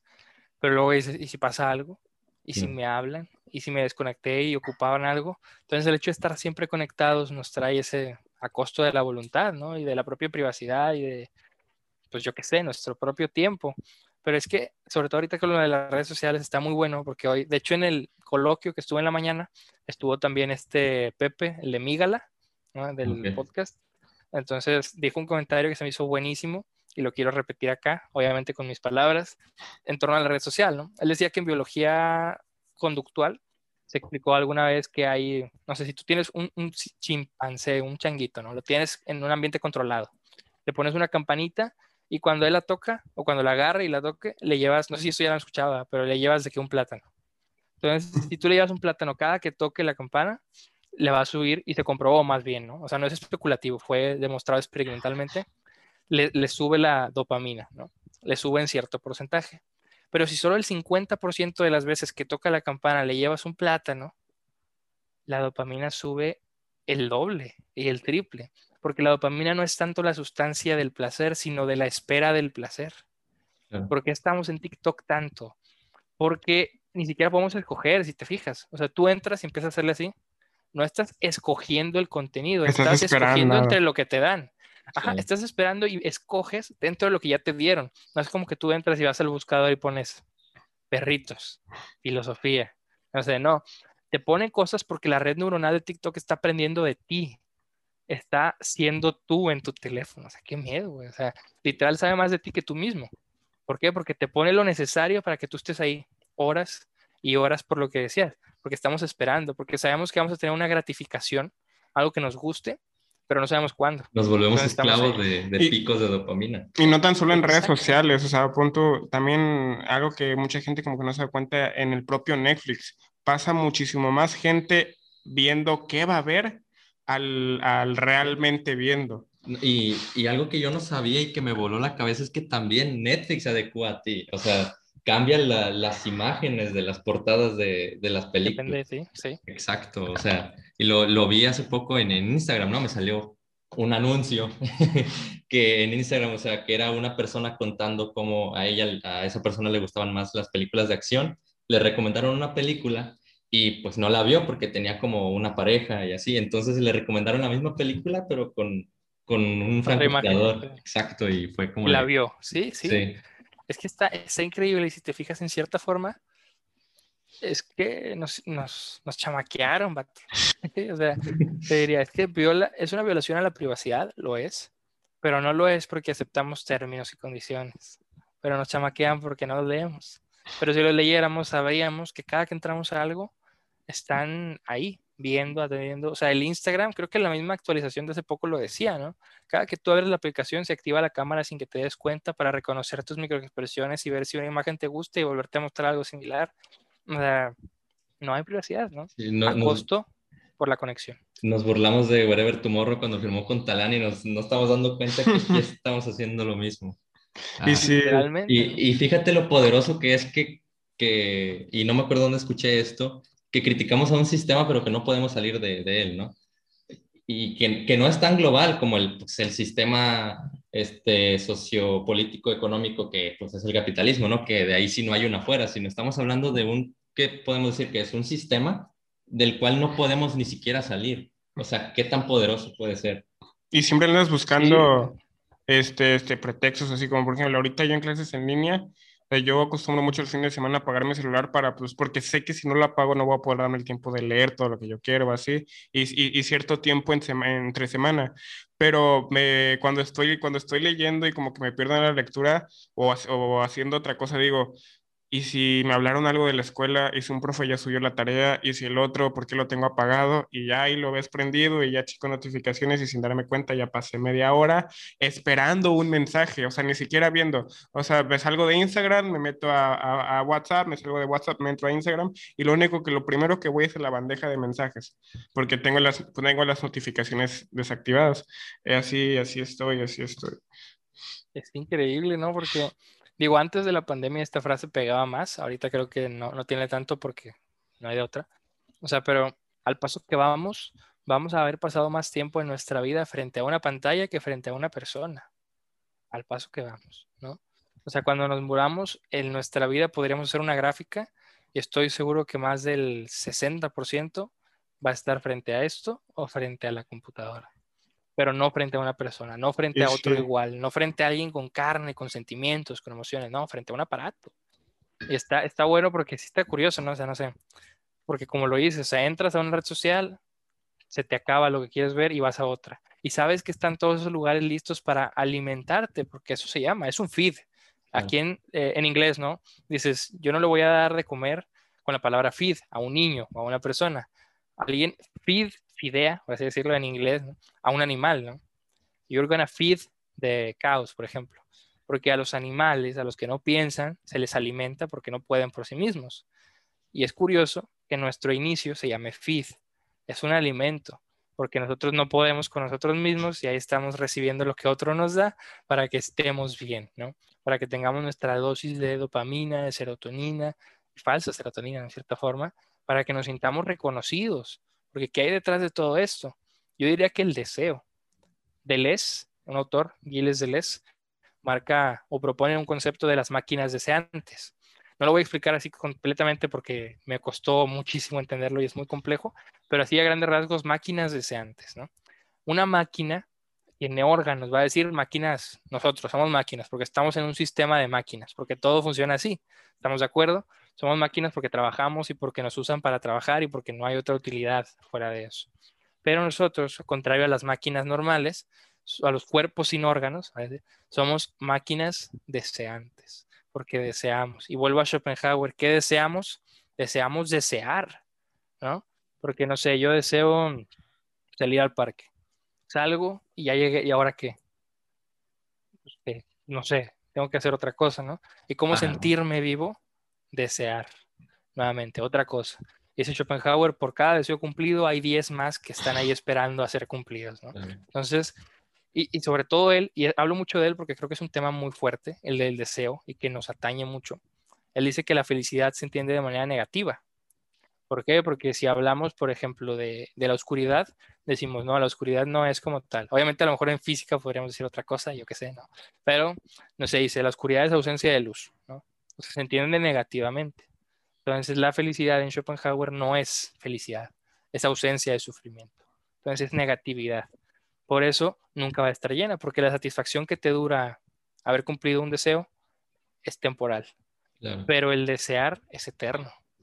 ¿Por qué? Porque desde que somos conscientes deseamos algo, deseamos comida, después de comer qué, pues deseo acostarme, después de acostarme deseo ir al baño, después de ir al baño pienso que quiero hablar con alguien, deseo hacer eso, deseo, deseo, deseo, todo es deseo. Y entonces... podríamos llegar a decir que el, el deseo es el, es el principal motor de la infelicidad, ¿no? Exactamente. parte, de algo que no se tiene. Y nadie se da cuenta de eso, como por ejemplo, ahorita yo me estaba, ahorita estoy muy clavado con, la, con, Aristóteles y la ética nicómaco y de, de, lo que se necesita para ser feliz, que se necesita, este, primero, no ser excesivamente feo, o no sé si lo voy, a decir en orden, pero pues, o sea, no, o sea, no ser así guapo, guapo, pero pues tener una belleza medida. Ajá. Eh, tener salud, porque pues si no, tu felicidad era pues mejorar tus riñones, mejorar tu, tener salud. De ahí era este, tener dinero, no, no, excesivo, no así, pero pues tener una casa, tener tus tres comidas, eh, donde dormir y así. Y la amistad, pues que el amigo era el otro yo del hombre, sin, sin el amigo el hombre no puede ser feliz. Este, reflejándose pues los, los tres tipos de amistad, el de diversión, el de el... El de compromiso, ¿no? No, el de... El arete. Ajá, es el arete, el de diversión y el... A la madre se me fue. El de por conveniencia. El de por conveniencia. Y, este, y, y, de ahí pues era encontrar tu causa final, tu, eudemonia. Y mucha gente no, ahorita por lo, por lo, que yo me he dado cuenta y lo he relacionado, su eudemonia es comprarse unos tenis Nike y de ahí otros tenis Nike y de ahí otros tenis Nike y disfrazándolo con pequeños gustos de felicidad, pequeñas cosas de felicidad, pequeño que te da felicidad, pequeño que te da felicidad, pero nunca encuentran como ese grande que te da felicidad y también lo pude relacionar un poquito como con Sócrates, que él nunca iba a hacer trampa porque si no, no se podía mirar al espejo antes de dormir. Entonces, yo decía que ahí es donde realmente te da felicidad, porque yo, ah, yo estoy estudiando ingeniería, entonces, pues sí he pedido tareas de que a veces no entiendo y me estreso, pero no es de que cuando yo resuelvo un problema bien así y lo entrego, yo que me sale bien y digo, ah, no, sí me, o sea, cuando digo, sí me dio felicidad de que sí pude y acá, en cambio, cuando este, se lo pido a una amiga y lo, lo copio, es como, ah, lo copié, X, o cuando termino un libro, digo, terminé el libro, y también ahí lo relaciono, sé que ahora me voy muy actual, con John, con John Stuart Mill, el, del liberalismo, de que dice que cuando tienes que escoger entre un placer banal o un placer intelectual, siempre te, te vayas por el intelectual, porque es como el que siempre te va a dar felicidad como tal, porque te da el ejemplo que las personas reconocidas pues, son los poetas, los deportistas y así. Y si no lo escoges, no es porque seas un tonto feliz o un imbécil feliz, es porque estás atrapado entre tu propia mediocridad.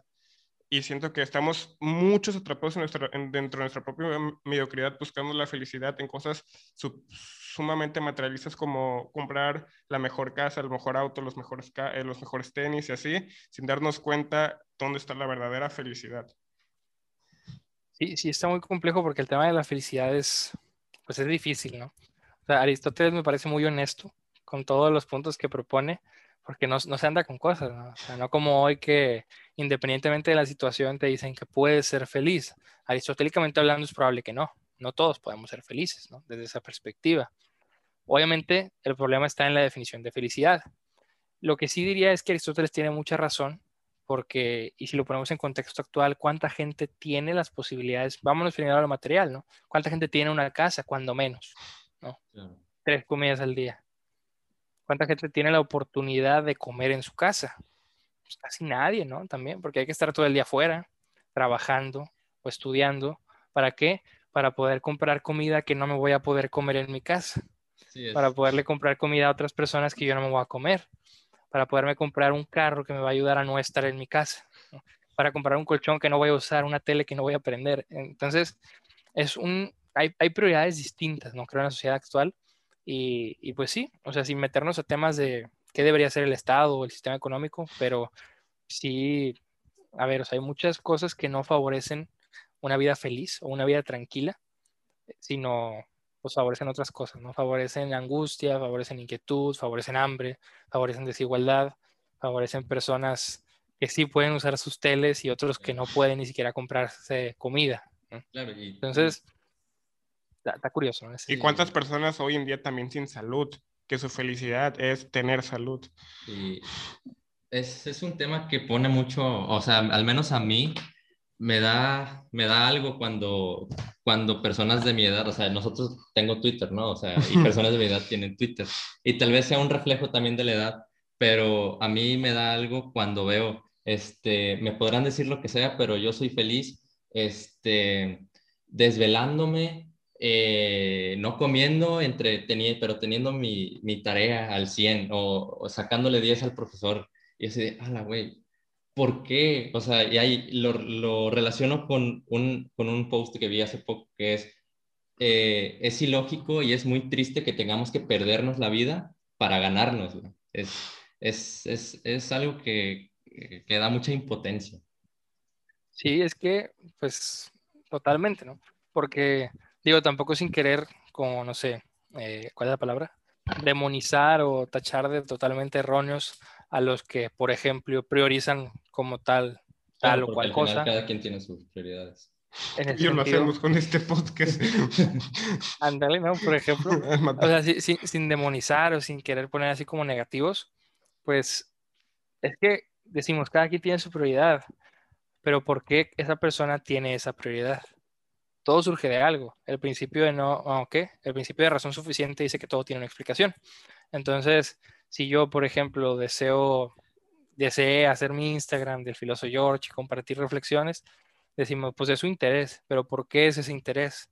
Bueno, pues porque no tiene con quién compartir cosas filosóficas así, porque a no toda la gente le gusta. Bueno, ¿y por qué necesita alguien que lo comparta? Bueno, pues porque el ser humano, al menos de mi perspectiva, opinión personal, ¿no? Yo, yo pienso que no solo el ser humano, sino que todo lo que existe, existir, existir, significa aparecer fuera, ¿no? Desde se descubrió más acá. Es una etimología muy antigua, pero se trajo en el existencialismo y Heidegger. Todo aquello que existe sí tiene una teleología, tiene una finalidad, una causa final. ¿Cuál es, desde mi perspectiva, la causa final de todo lo que existe? Compartir. ¿Por qué? Porque lo que existe y está vivo se quiere reproducir, no se quiere quedar en sí mismo. Quiere estar vivo y no solo quedarse vivo porque me reproduzco y sé que me voy a morir yo, pero voy a dejar algo, porque quiero compartirme en el otro quiero hacer amigos porque quiero dejarle algo y quiero que me dejen algo, porque todo es compartir, tomar parte de la vida con compartir. Entonces, todo va teniendo así como que un fin y, podemos ir más allá. ¿Y por qué? Bueno, al menos mi primer fin o mi última causa en ese sentido sería compartir, pero podríamos ir más allá. Si no pensamos en compartir, ¿por qué? Bueno, pues porque se siente solo en un sentido filosófico y la soledad en esta sociedad es mal vista, porque estar solo implica que nadie quiere estar contigo, pero la respuesta sería, ¿implica verdaderamente eso? Pues a lo mejor no, implica que a lo mejor no estamos dentro de los estándares de otras personas y esos estándares, ¿por qué se ponen? Porque hay una cierta normalidad, algo que está en la norma, lo que es normal es lo que se normatiza, lo que se pide bajo un discurso de poder que está siendo hegemónico, que reina. Entonces, si al poder le conviene que no pensemos, pero que sí compremos Nike, tenis Nike, el poder va a decir lo normal es que te dejes de esas cosas intelectuales. Aquí lo que importa es que te veas bien, porque si no te ves bien, no eres nadie.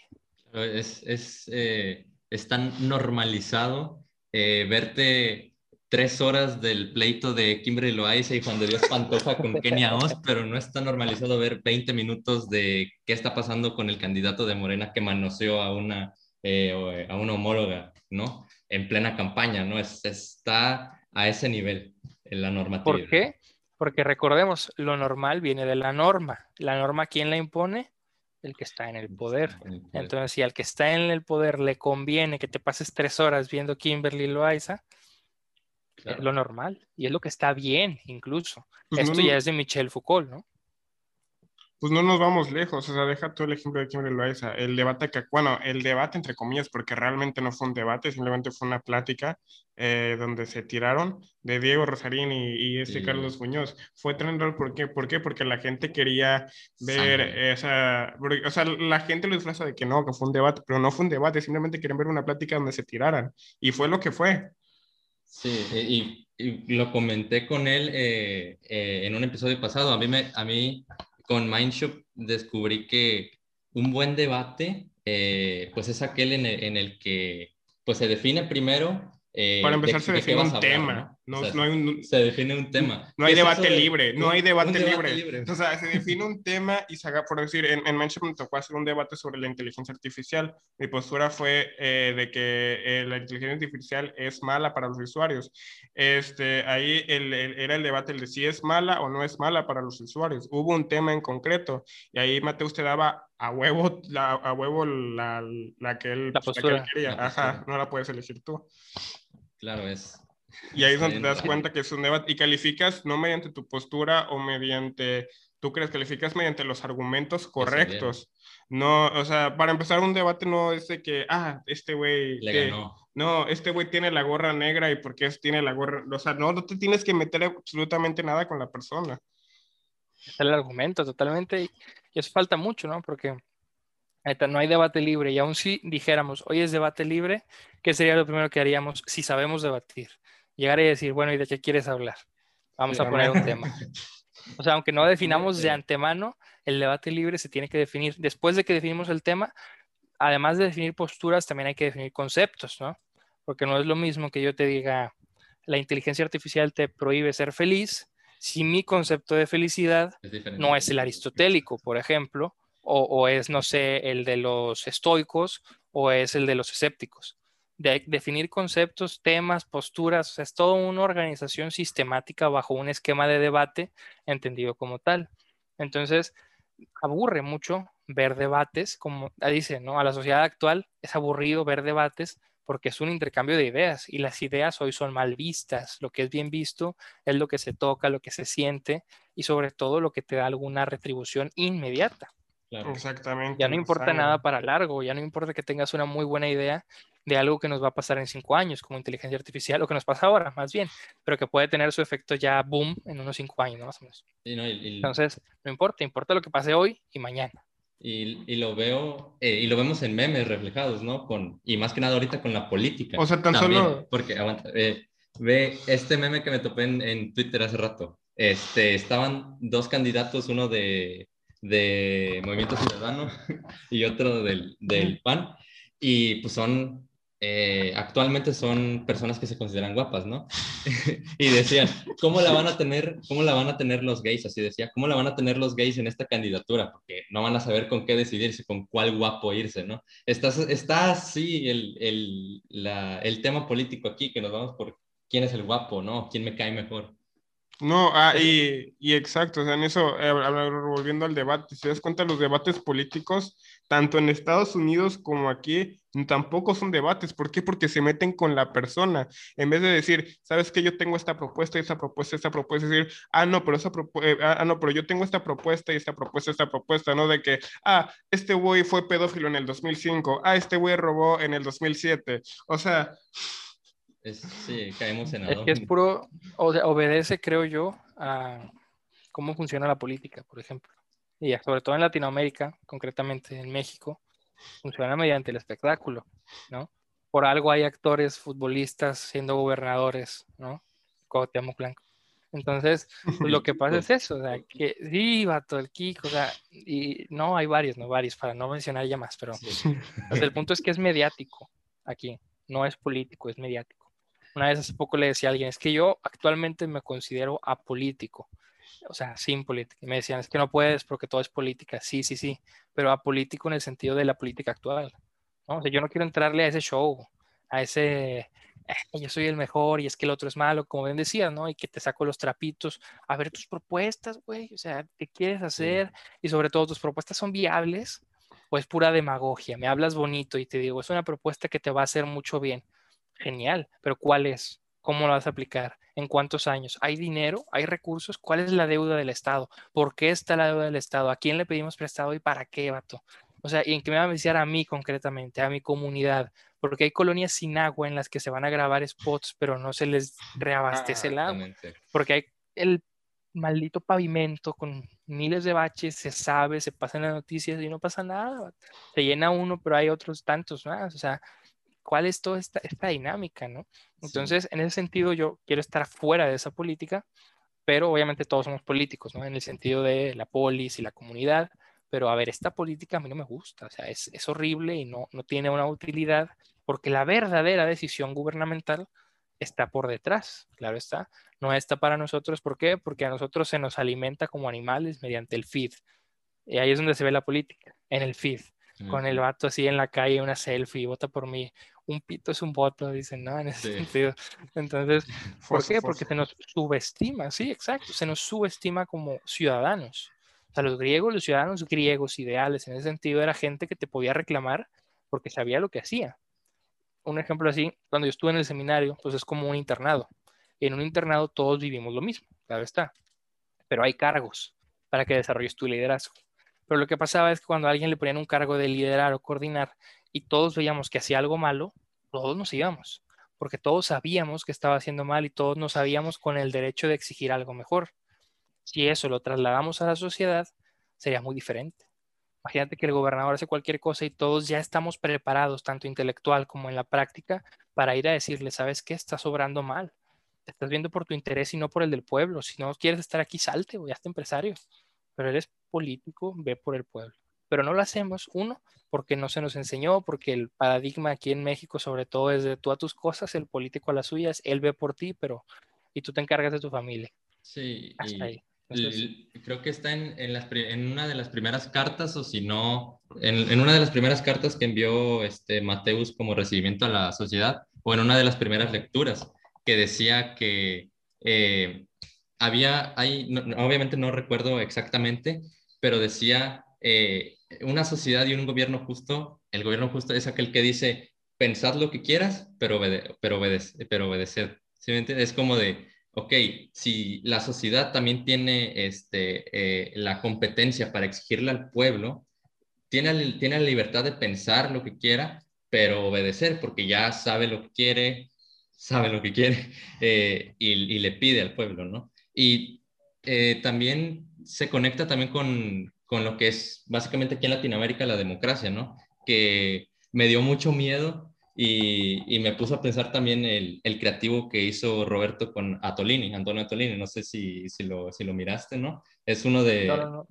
Es este, un partidario de Morena, ¿no? Que decía que la democracia básicamente tenía que ser como un dogma, ¿no? O tenía, tenía que ser como una religión, porque dice, eh, eh, el aporte ínfimo de tu voto no importa y aún así hay 60 millones de mexicanos que cada seis años se juntan y van a las urnas a votar. Es algo prácticamente ritualístico, ¿no? la democracia, pero la democracia solo funciona si te la crees que funciona. Porque si tú dices, no, es que la democracia no importa, la democracia se cae, ¿no? Entonces, volvemos a este punto de que ya la democracia ni siquiera se, se vuelve un órgano para, para, vivir mejor en Estado, ¿no? Sino tan solo algo para que las cosas sigan funcionando. Totalmente, y creo que aquí tocas un punto muy bueno, y, y al menos cuando hacemos análisis sociales, creo que nos vamos mucho a, al eurocentrismo, ¿no? Por ejemplo, podemos criticar el consumismo, podemos criticar la banalidad de nuestros intereses, pero esos intereses y ese consumismo solo lo vemos aquí en México en las clases media altas. Y se ve mucho en Europa y de allá nos trajeron ese discurso. Pero si vemos la mayoría de la población en México, tendríamos que hablar entonces de la, la, la política como religión, como dogma, de los políticos como sacerdotes, como los que ejercen algo que a nosotros se nos vendió y nos lo creímos. Entonces, es muy complejo y hacen falta muchas cosas para cambiar, si es que queremos cambiar, pero para cambiar primero tenemos que saber que estamos mal y a mucha gente no le gusta sentir que estuvo engañada o que estuvo mal. Sí, y más que nada... O sea, y como lo platicábamos en, en un podcast pasado con una chava que estudia política, de que los que tienen la, los que no tienen la posibilidad de hacer algo, quieren hacer algo, pero no está, este, no está dentro de sus posibilidades poder hacer algo. Y los que tienen la posibilidad se la pasan viendo TikTok e Instagram sin saber que tienen la posibilidad de hacer algo. El sector privilegiado, la, Exactamente. la, la el, que tiene el sector privilegiado. El poco sector privilegiado ni siquiera tiene el interés de hacer algo porque está atrapado dentro de su propia mediocridad en el sentido de que está este pues con una cinta, que está con una cinta en los ojos o dentro de su propia burbuja, que todo está bien, que todo está acá, que todo está acá, como por decir, ah, me acabo, acabo, estoy mezclado con los videos del esquizofrénico, del esquizo, no sé si lo conoces, este, de que ese, que, que, un youtuber acá publicó cuando lo de los temas raciales, señor Floyd, así que dijo, qué bueno que aquí en México no hay este, racismo. ese racismo y que no sé qué, y estoy contigo, Ay. hermano. Y, y, y, era un youtuber que estaba con su, que, que bueno, es, es, Juan Pazurita, o sea, que estaba muy, es, es, está muy clase alta, cuando uno se puede dar cuenta que punto a lo mejor no hay tanto racismo de color, como desgraciadamente hay en Estados Unidos, pero sí hay demasiado racista, racismo en clases sociales. O sea... Clasismo. Y también lo hay de color, clasismo. porque sí. el, el güerito en México ah, es otra sí. cosa. Sí. O sea, en todos los sentidos, o sea, ve cuál es la gente más atractiva. Aunque el vato o la chava estén feísimos en un aspecto de belleza griega, en simetría y lo que quieras, si es de tez blanca, ojos de color o cabello rubio, es muy probable que tenga mucho pegue aquí. No quiero decir que eso es racismo, simplemente son gustos, pero son gustos que se nos generan por un demeritar la tez morena, exactamente, ¿no? En los trabajos, en los anuncios publicitarios, porque no vemos casi gente real en los anuncios publicitarios, en el marketing, pura gente blanca, pura gente güerita, ¿por qué no vemos a, a mi compañero, a mi vecino? ¿Por qué no estamos nosotros? Siempre son los estándares de belleza que promueven cosas inalcanzables para que queramos alcanzarlas y no podamos, ah, no puedo alcanzarla y me quedé ahí toda la vida. Y nada más con lo que mencionabas, sí, sí recalcar que hay, hay quien lo dice, por ejemplo, lo de, es que estamos en, alienados en nuestra, ¿cómo, cómo decíamos? En nuestra mediocridad, ¿no? Ajá.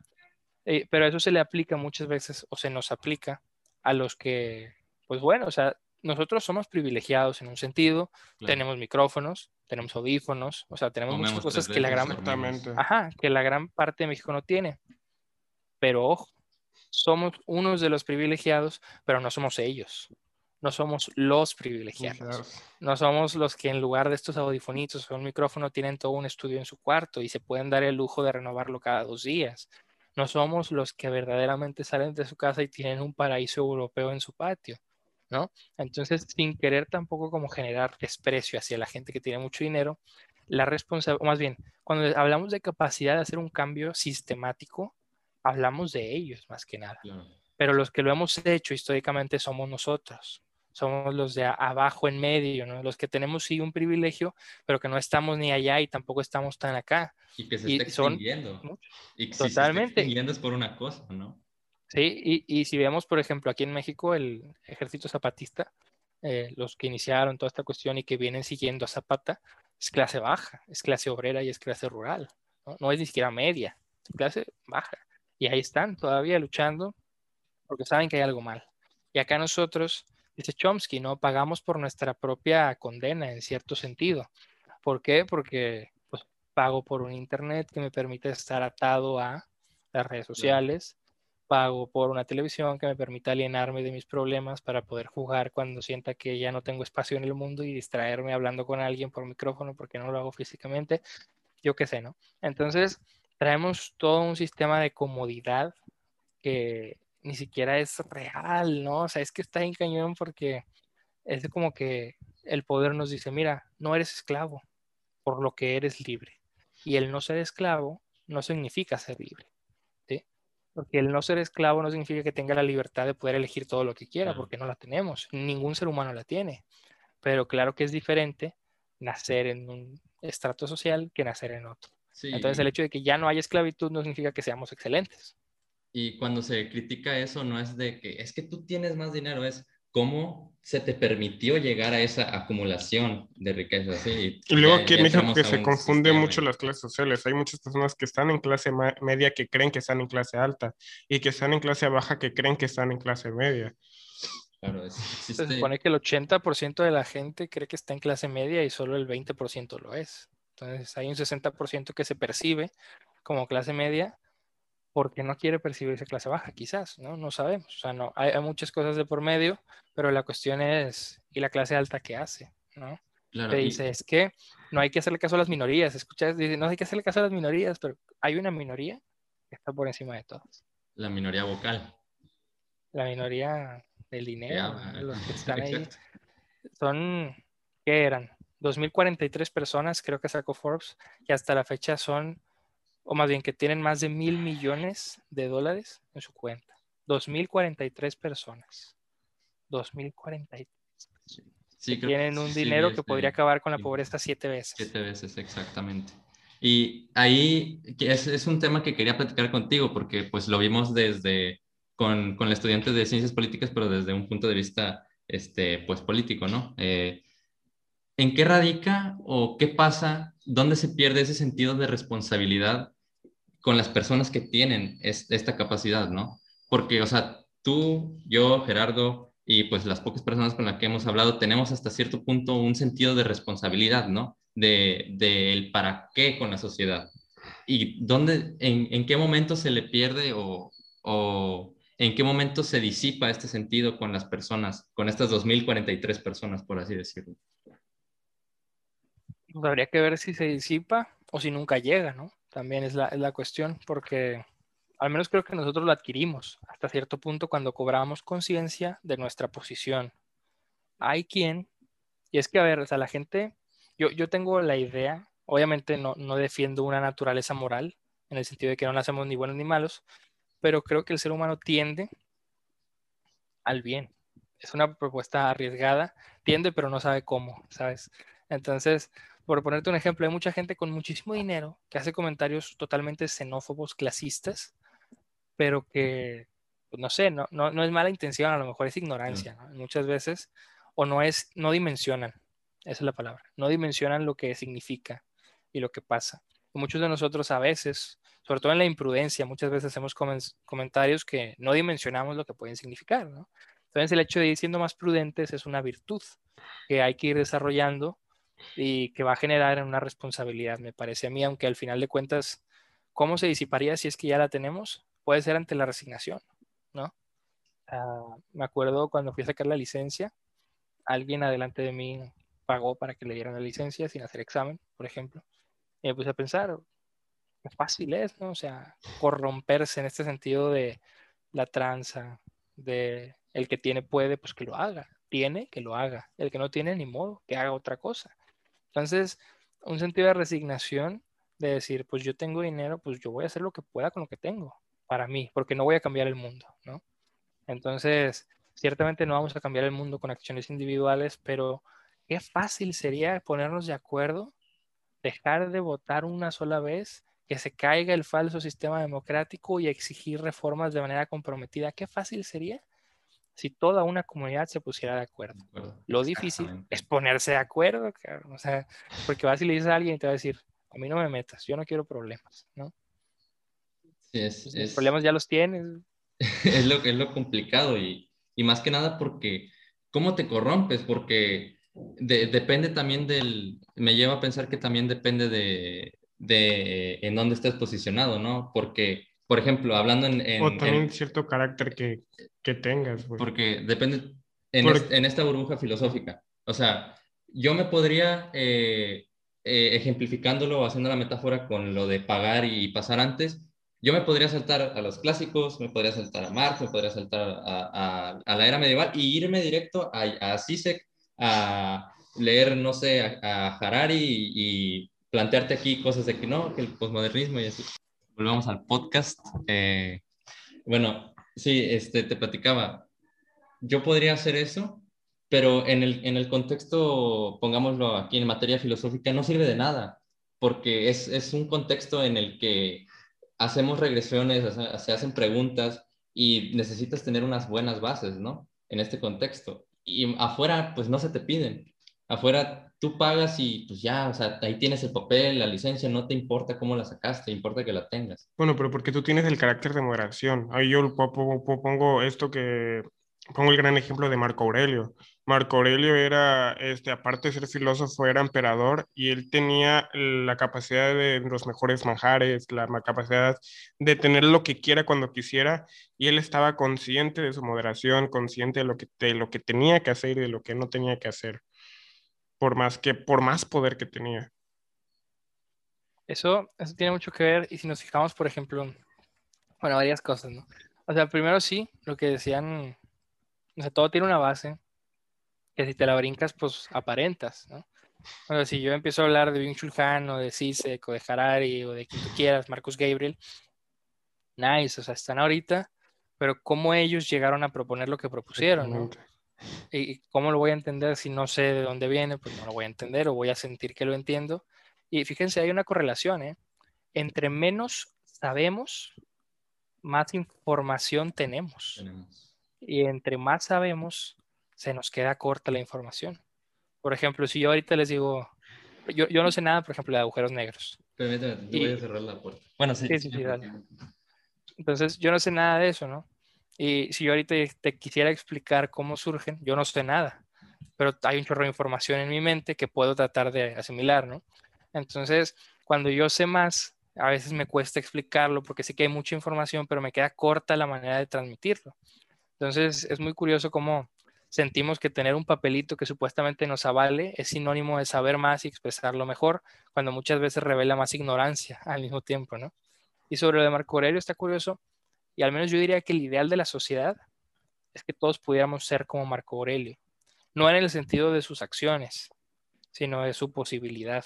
Él podía escoger, ¿no? O sea, no hacer o no comer lo que quería, pero si recordamos, por ejemplo, a Epicteto, que era otro estoico, era esclavo. Él en cierta forma decía que decidía lo que hacía, pero no es como que tuviera mucha opción, estamos de acuerdo. Entonces el ideal sería que todos pudiéramos tener la posibilidad de acceder a un manjar y escoger si Y rechazarlo o no. Ajá. Pero es que es eso, porque es la mentalidad meritócrata, ¿no? Del mérito. De decir, es que tienes que moderarte, vato. Pero moderarme de qué? Si hay gente Sí. que literalmente tiene asquerosamente mucho. Y ellos se moderan y son aplaudidos porque hay un mérito. Y dices, ¿por qué tú no eres como él? Pues porque yo no tengo su riqueza como para querer desecharla. Yo como no la tengo, la quiero porque me hace falta muchas cosas y puedo hacer muchas cosas con ello. Entonces, es como todo un, un dilema y creo que ese es el problema de ver, por ejemplo, en, a, la, a la clase alta o a la clase baja, como tú quieras, ¿no? A cualquiera de los dos extremos como el ideal. Claro. Porque si es la clase alta, pues nadie es clase alta casi. Aunque en México si vieras a la clase baja como el ideal, casi todos entrarían, porque tenemos mucha clase baja.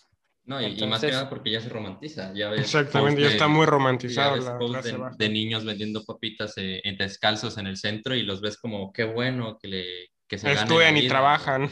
Es- Ejemplo a Es, es el mérito, es el mérito, porque dices, es que él no se deja. No se deja de qué, güey. O sea, pues, Tienes que comer. no se dejaría si nadie le estuviera haciendo nada. ¿Por qué le hacen algo? quiere, quiere vivir, pues por eso sale a la calle a trabajar y no se trata de superación, se trata de supervivencia. Exactamente. Entonces, superación sería que tuvieras la posibilidad de estudiar, fracasaras en un examen, estudiaras más, te superaras y pasaras. Esa es superación. Pero que alguien salga a la calle en malas condiciones o esté bajo el sol durante 10 horas, que le dé insolación, que se deshidrate, que tenga problemas, que le pueda dar hasta cáncer de piel, no es superación. Es que no le queda más. Es que ni siquiera tiene casa. Es que a lo mejor está mejor estar en la calle que estar en su casa. ¿Por qué? Porque ni siquiera tiene casa, en pocas palabras. Entonces, pues, ¿cuál es el problema? El problema no son ellos ni somos nosotros. El problema es un sistema que privilegia los intereses de los que lo dominan y le vende un discurso a los que no dominan para que ellos estén en su ocupación. ¿no? Al pueblo, pan y circo. Entonces, manténlo entretenido. Con sus necesidades básicas y jamás tendrá la necesidad de pensar. Y ni eso. O sea, pan y circo es entretenimiento y es sentirte bien. Porque ¿cuánta gente tenemos aquí que no tiene necesidades básicas? Comida, alimento tres veces al día, no hay. Techo, no hay. Ahorita, y esto está bueno, porque a veces pensamos en necesidades básicas como aquella pirámide de Maslow, si no mal recuerdo, ¿no? Pero hoy la necesidad básica es distinta. Una cama es una necesidad básica en México. Internet, actualmente podría ser una necesidad. Para estudiar, una tele para ver las clases para la gente de la educación básica. Y no hay. O sea, ¿y cómo quieres que sigan estudiando? No hay. ¿Cómo hay útiles escolares? No hay. Pero ahí van los políticos y regalan útiles escolares cuando no tienen mesa para trabajar en su casa o cuando no tienen tiempo para hacer tareas porque tienen que trabajar desde chiquitos porque en su casa no les alcanza y tienen que salir a vender chicles y por eso les va mal en la escuela y son fracasados sociales cuando el sistema los orilló a eso.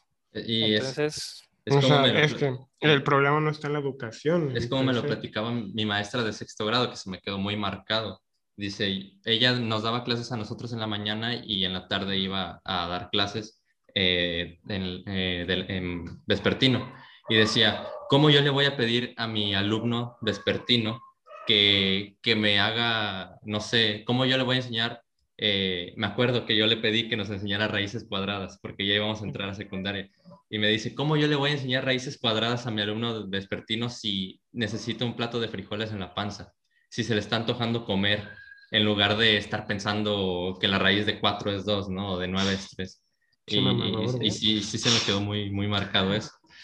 Es que sí, sí hay, hay prioridades, ¿no? En ese sentido, y nadie aprende con el estómago vacío, ¿no? O sea, porque si no se ha cumplido una necesidad básica como el alimento, mi cuerpo va a desear cumplir esa necesidad básica y no otra cosa. Y no es mi culpa, o sea, pídeme que no tenga hambre cuando no he comido en 15 horas y trabajé 13 de esas 15 horas y las otras dos fueron de traslado para llegar a la escuela, pídeme que me concentre, no voy a poder. Y desde los griegos, o sea, te lo muestra Aristóteles, o sea, a lo mejor él te lo muestra en el sentido de felicidad, pero ahorita te lo puede mostrar en necesidades básicas, necesidad básica de tener dinero, o sea, tener comida, tener alimento, tener salud, eh, de ser sociable, o son necesidades básicas del ser humano para poder llegar a un estado bien y poder, deja tu felicidad, un estado bien para poder aprender, poder, eh, entre comillas, echarle ganas o así. Una vida digna, o sea, de perdido, o sea, y... ni siquiera felicidad, sino que vivas bien. Ahora que estamos hablando de, de este tema de, de, vivir, este, pues de vivir bien y que en Grecia hace mucho tiempo se, se decidió morir para no vivir mal eh, el filósofo Sócrates.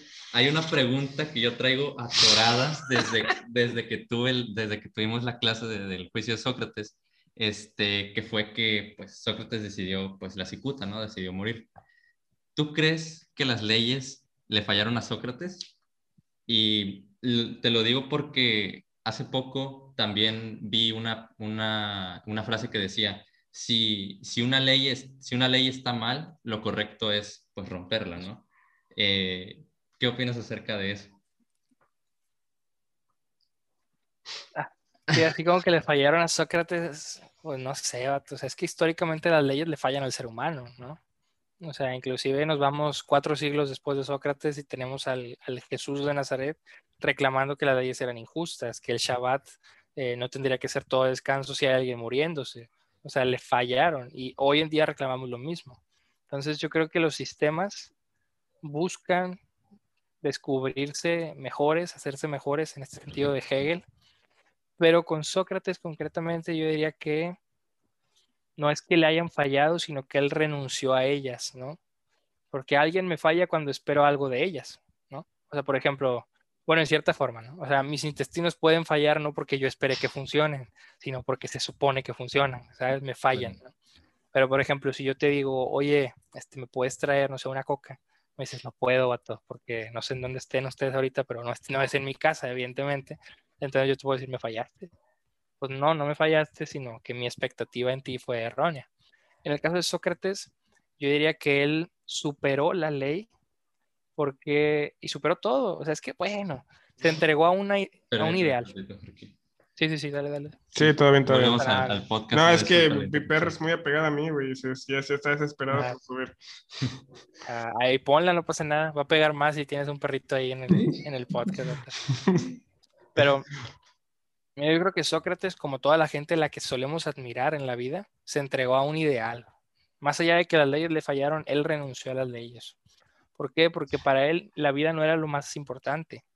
Lo importante que era, era la verdad. La verdad. Era no contradecirse. No había nada peor para Sócrates que alguien que se contradijera. Seguir su Entonces, cuando- demonio. Ujú, Entonces, cuando le dijeron, vato, proponte un castigo, tranquilón, para que no te matemos. Él dijo, si yo propongo un castigo, estaré diciendo que soy culpable. Y ya dije que no. Entonces, contradecirme es lo peor. Esa era su prioridad, más allá de vivir. Entonces, la ley le falló en el sentido de que él no tenía la misma prioridad que la ley supuestamente, ¿no? Que era mantenerte con vida y que vivieras bien. Para él la vida buena no era lo que la ley pedía. Para él la vida buena era más allá, era buscar ser congruente con lo que decía. Exactamente. Entonces, si eso implicaba corromper a los jóvenes, significa, ¿qué es lo que se corrompe? ¿No? Lo que va siguiendo un funcionamiento esperado. ¿Y cuál era el funcionamiento esperado de los jóvenes? A lo mejor No, adorar a los mismos dioses, ser medio sumisos con sus papás para luego ser alguien, ¿no? Y Sócrates los corrompió porque los sacó de lo que debían ser. El que corrompe es el que te enseña que el ser no es lo mismo que el deber ser y que el deber ser muchas veces ni siquiera debe ser, ¿no? Hoy en día, ¿cuál es el deber ser? Trabajar, estudiar, tener dinero, tener familia a lo mejor, sí, y ya, ser exitoso, bajo un concepto de éxito materialista, o no materialista, inclusive consumista sería mejor la Consumista. palabra.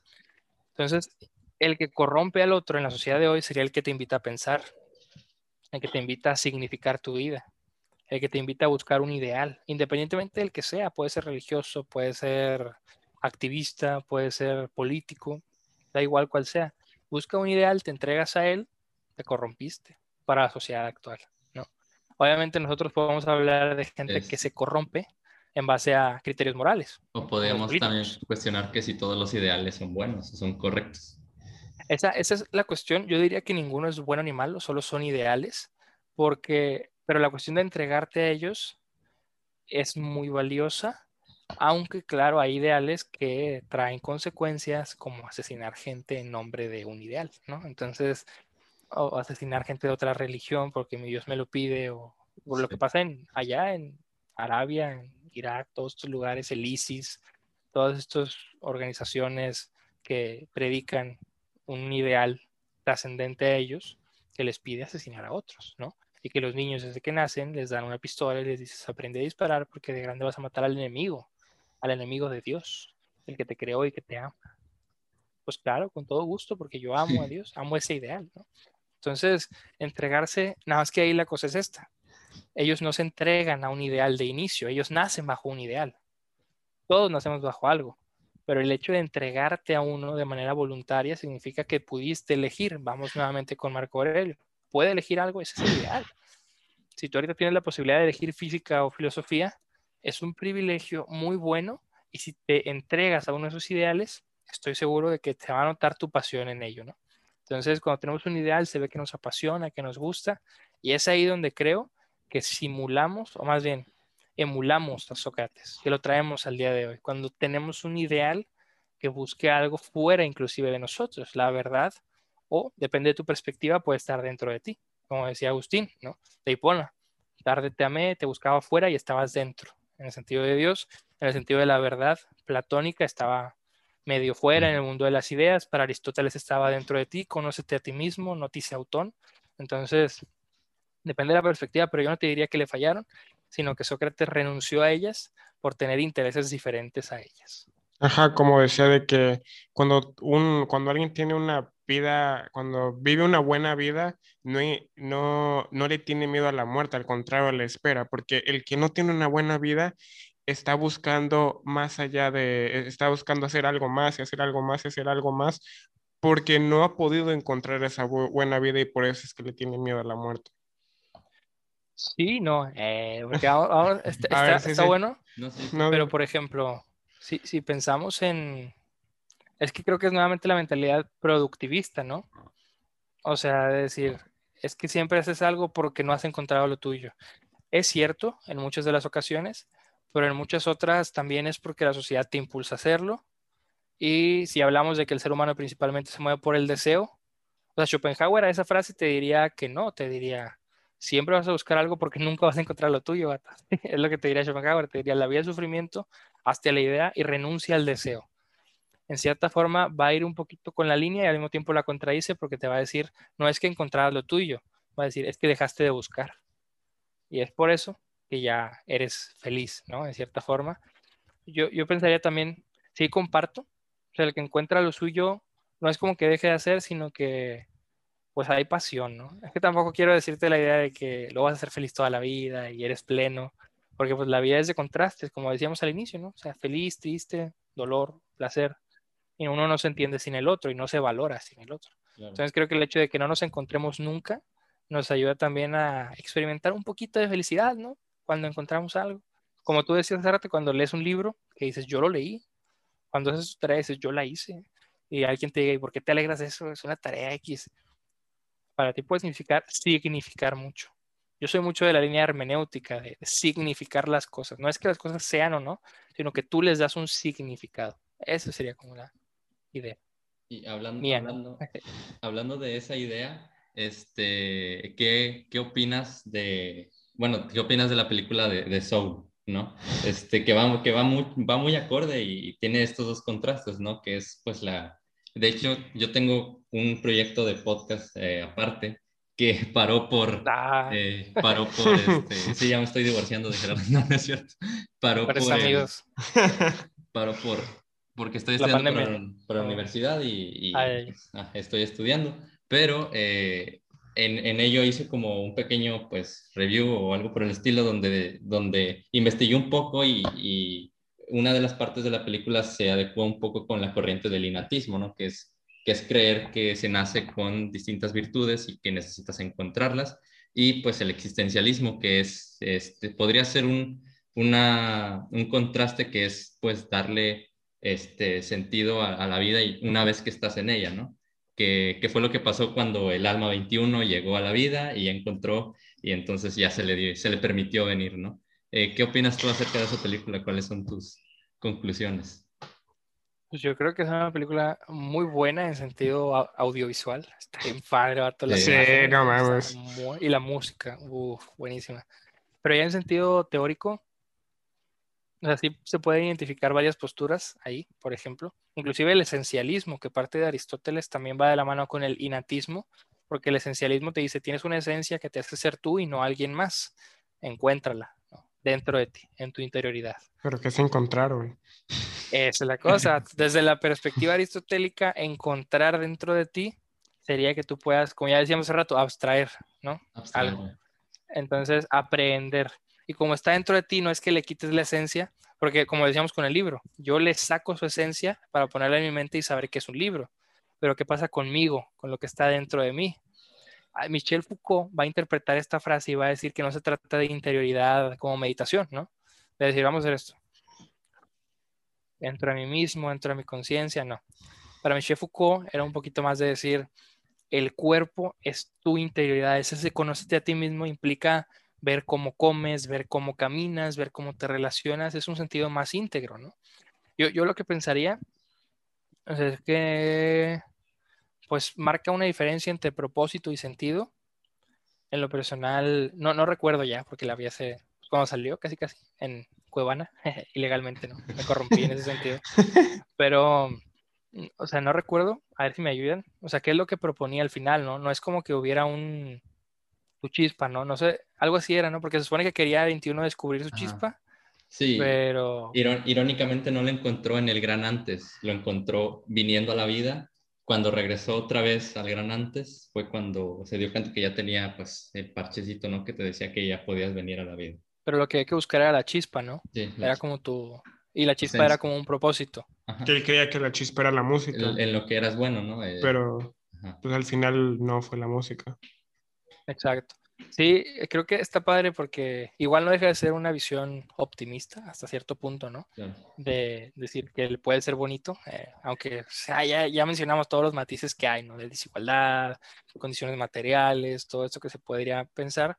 Yo creo que Soul lo que invita a, a reflexionar es a que pues, la, la conciencia de muerte, ¿no? Igual Soul propone un después y un antes, y hay muchas corrientes actuales que no van a proponer nada de eso, solo van a proponer una hora. Entonces, desde esa perspectiva, yo pienso que Soul sí que invita a reflexionar en la muerte más que en el propósito de la existencia. Y, y yo la ubicaría dentro del existencialismo hermenéutico hasta cierto punto. En el sentido de que dice, no es como que estés hecho para algo, sino que ese algo lo puedes descubrir, ¿no? Más que nada y puedes elegirlo y eso hace que tu vida signifique algo porque no es como que sea o no sea valiosa, no es como que naciste para esto. ¿Qué es lo que para ti hace significativa tu existencia? Mi postura personal hasta el momento es que la vida no tiene sentido, pero eso no significa que no pueda hacerla significativa para mí, importante. Que mediante acciones, pensamientos, mediante lo que yo quiera, puedo hacerlo significante, ¿no? Más en el sentido de Heidegger. Entonces, teniendo eso en cuenta, yo creo que Soul está muy buena, sobre todo por el tema de la muerte, pero eh, a ver, pues no, no es tan fácil como pensar en una chispa natural a mí, ¿no? O sea, esa chispa puede ser cambiante incluso. Porque, por ejemplo, yo antes les dijo, jugaba básquet y para mí el básquet era mi vida, ¿no? Hubo un tiempo en que fue la música, fue la guitarra, fue el cajón peruano, acá lo tengo, por eso el tema acá. Y ahora es la filosofía. Y creo que me encontré en la filosofía, ¿no? Me encontré dentro de ese ambiente. Y Miguel de Unamuno, con eso cerraría eso, Miguel de Unamuno va a decir que el sentido de nuestra vida está en donde nos sintamos irreemplazables. Donde sientas que no hay nadie que pueda estar haciendo esto mejor que tú o, o con tanto pasión, con tanto amor, placer, ¿sí? Entonces, si a mí me gusta mucho hablar de filosofía y siento que este es mi lugar y que nadie puede hablar con más pasión que yo en este preciso momento, aquí es el sentido de mi vida, aquí y ahora. Mañana quién sabe, pero aquí y ahora es ese, ¿no? Entonces sería como la propuesta que yo pensaría en base a Soul. Sí, es, es bastante interesante cómo este, no podemos hablar de existir y de vida si no podemos hablar de la muerte, ¿no? De, de cuando se acaba. Ujú. Eh, ¿Contrastes? eh, Y como dices, va cambiando la postura de la felicidad. A mí, a mí también hace, no sé, cuando tenía 15 años, mi felicidad igual era la música, el metal, tocar el bajo y así. Este, criticar el reggaetón. Este, después fue, sí, uno va cambiando y va viendo sus ¿Cu- errores. ¿Cuántos años tienen ahorita? Yo tengo 20. Y yo 17. 20. Ah, no manches, yo los veía como más parejos en ese sentido. No, Y como ahorita dijo, dijiste Ángel, ¿verdad? Ángel. Que, que apenas ibas a entrar a la carrera. Supuse que tenías como 17. Y luego ahorita Jera dijo a los 15 y te iba a decir, ay, que hace dos años. Pero, no, sí, ya, ya son cinco años. Es, es diferente. sí, sí. O sea, y ahorita, y, y también después fue las matemáticas. eh, del- el, el año pasado me encontré muy en, en vida muy fitness y dije, no, quiero hacer esto. Hasta ahorita que, no sé, hace, llevo apenas como nueve meses adentrado en la filosofía, leyendo bastante, metiéndome a cursos. Ahorita voy a meterme uno de estoicismo, este, y así. Y sí, o sea, creo que hasta ahorita no me ha dado nada o sea, no he encontrado tanta felicidad y tanta calma. O sea, él, él sabe que yo venía como que de un estado emocional feo.